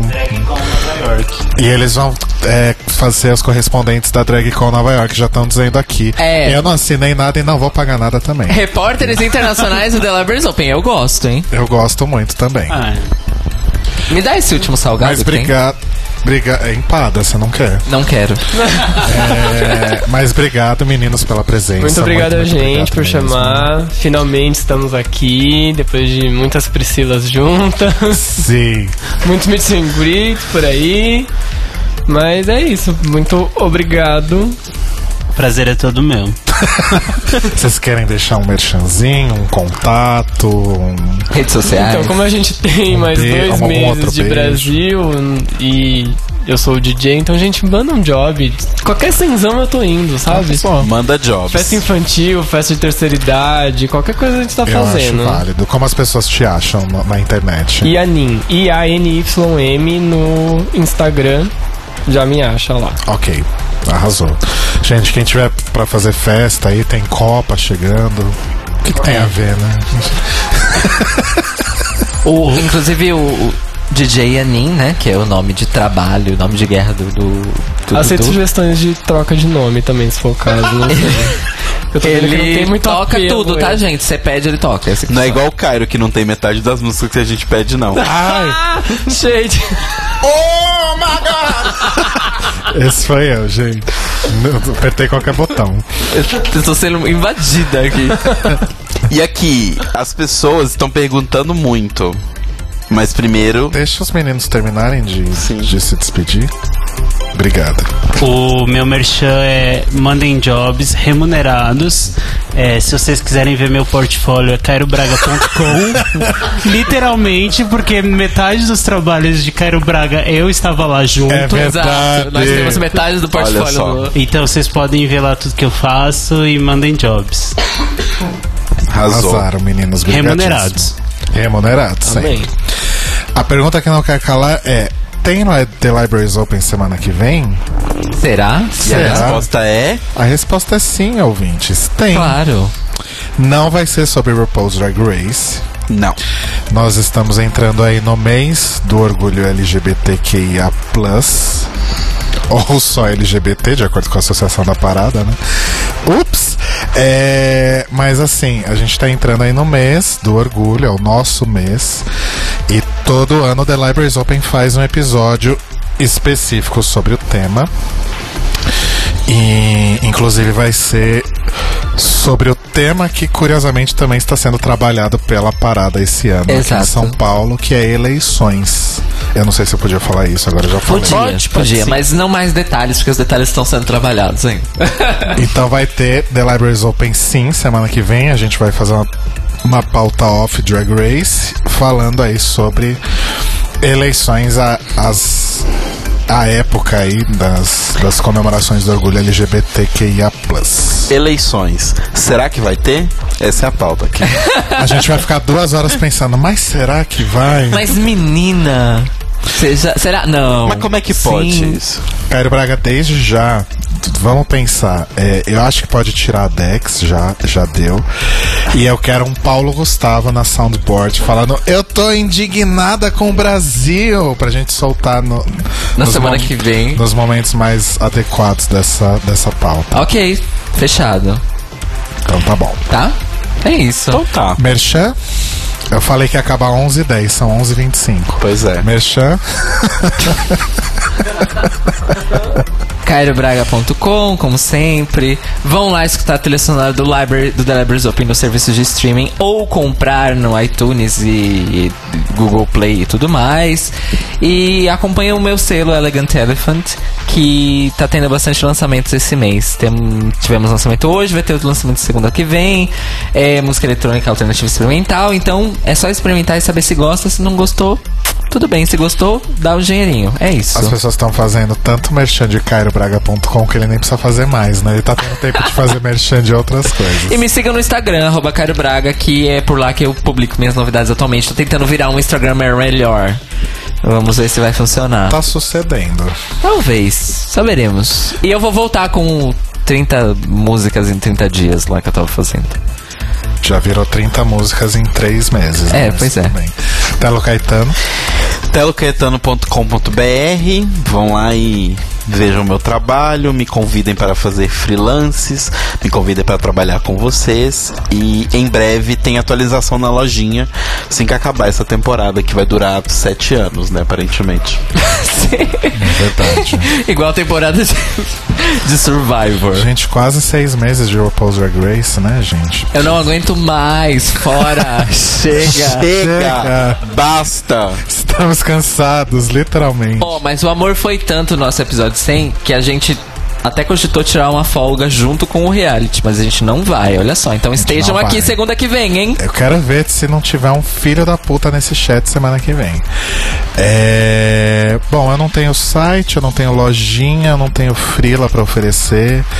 A não ser que vocês Você tem o precisem. seu podcast. A não ser que vocês precisem de uma estratégia maneira de marketing digital ou alguém pra analisar a performance do site de vocês, eu posso fazer esse freela aí, mas não tô muito afim não. É, o que eu posso indicar pra vocês é o podcast Data Music, que eu apresento com o Roba Tata Music. Que é um podcast, um programa de rádio barra podcast sobre música, determinados temas e informações deliciosas, toda quinta-feira, 21h30 aqui na Rádio Sens, ou em mixcloud.com barra datamusic. O episódio dessa semana é uma reprise, mas é uma reprise que vale a pena, porque é o episódio Fervo Mais Luta, a música LGBT no Brasil, que foi o nosso episódio número 11, lá de trás, e aí a gente é, vai reprisar aí a para comemorar a chegada do orgulho do mês do orgulho LGBTQIA+ e a parada e tudo mais que vai acontecer aqui nesse fim de semana. Então, ouçam na quinta-feira, quinta-feira é feriado, né? Eu sei que tá todo, vai estar todo mundo fervendo, mas tá lá no Mixcloud para quando vocês ouvirem o episódio 11 do Data Music. É isso, gente, acho que deu, né? Deu. Então tá, meninos, mais uma vez, muitíssimo obrigado. Obrigado, meninos. Continuem com a gente, inclusive de lá do, do- da América. Vai mandar né? flashes. Obrigado por tudo, obrigado Cairo Braga, obrigado Telo Caetano, Ah, obrigado amores do chat de sempre, obrigado quem tá ouvindo a gente ao vivo e quem tá ouvindo a gente no Mixcloud amanhã ou hoje pra você. E a gente volta então na segunda com uma pauta deliciosa off Drag Race. Estejam aqui com a gente, por favor. É. Beijos. Beijo! Beijos, mores.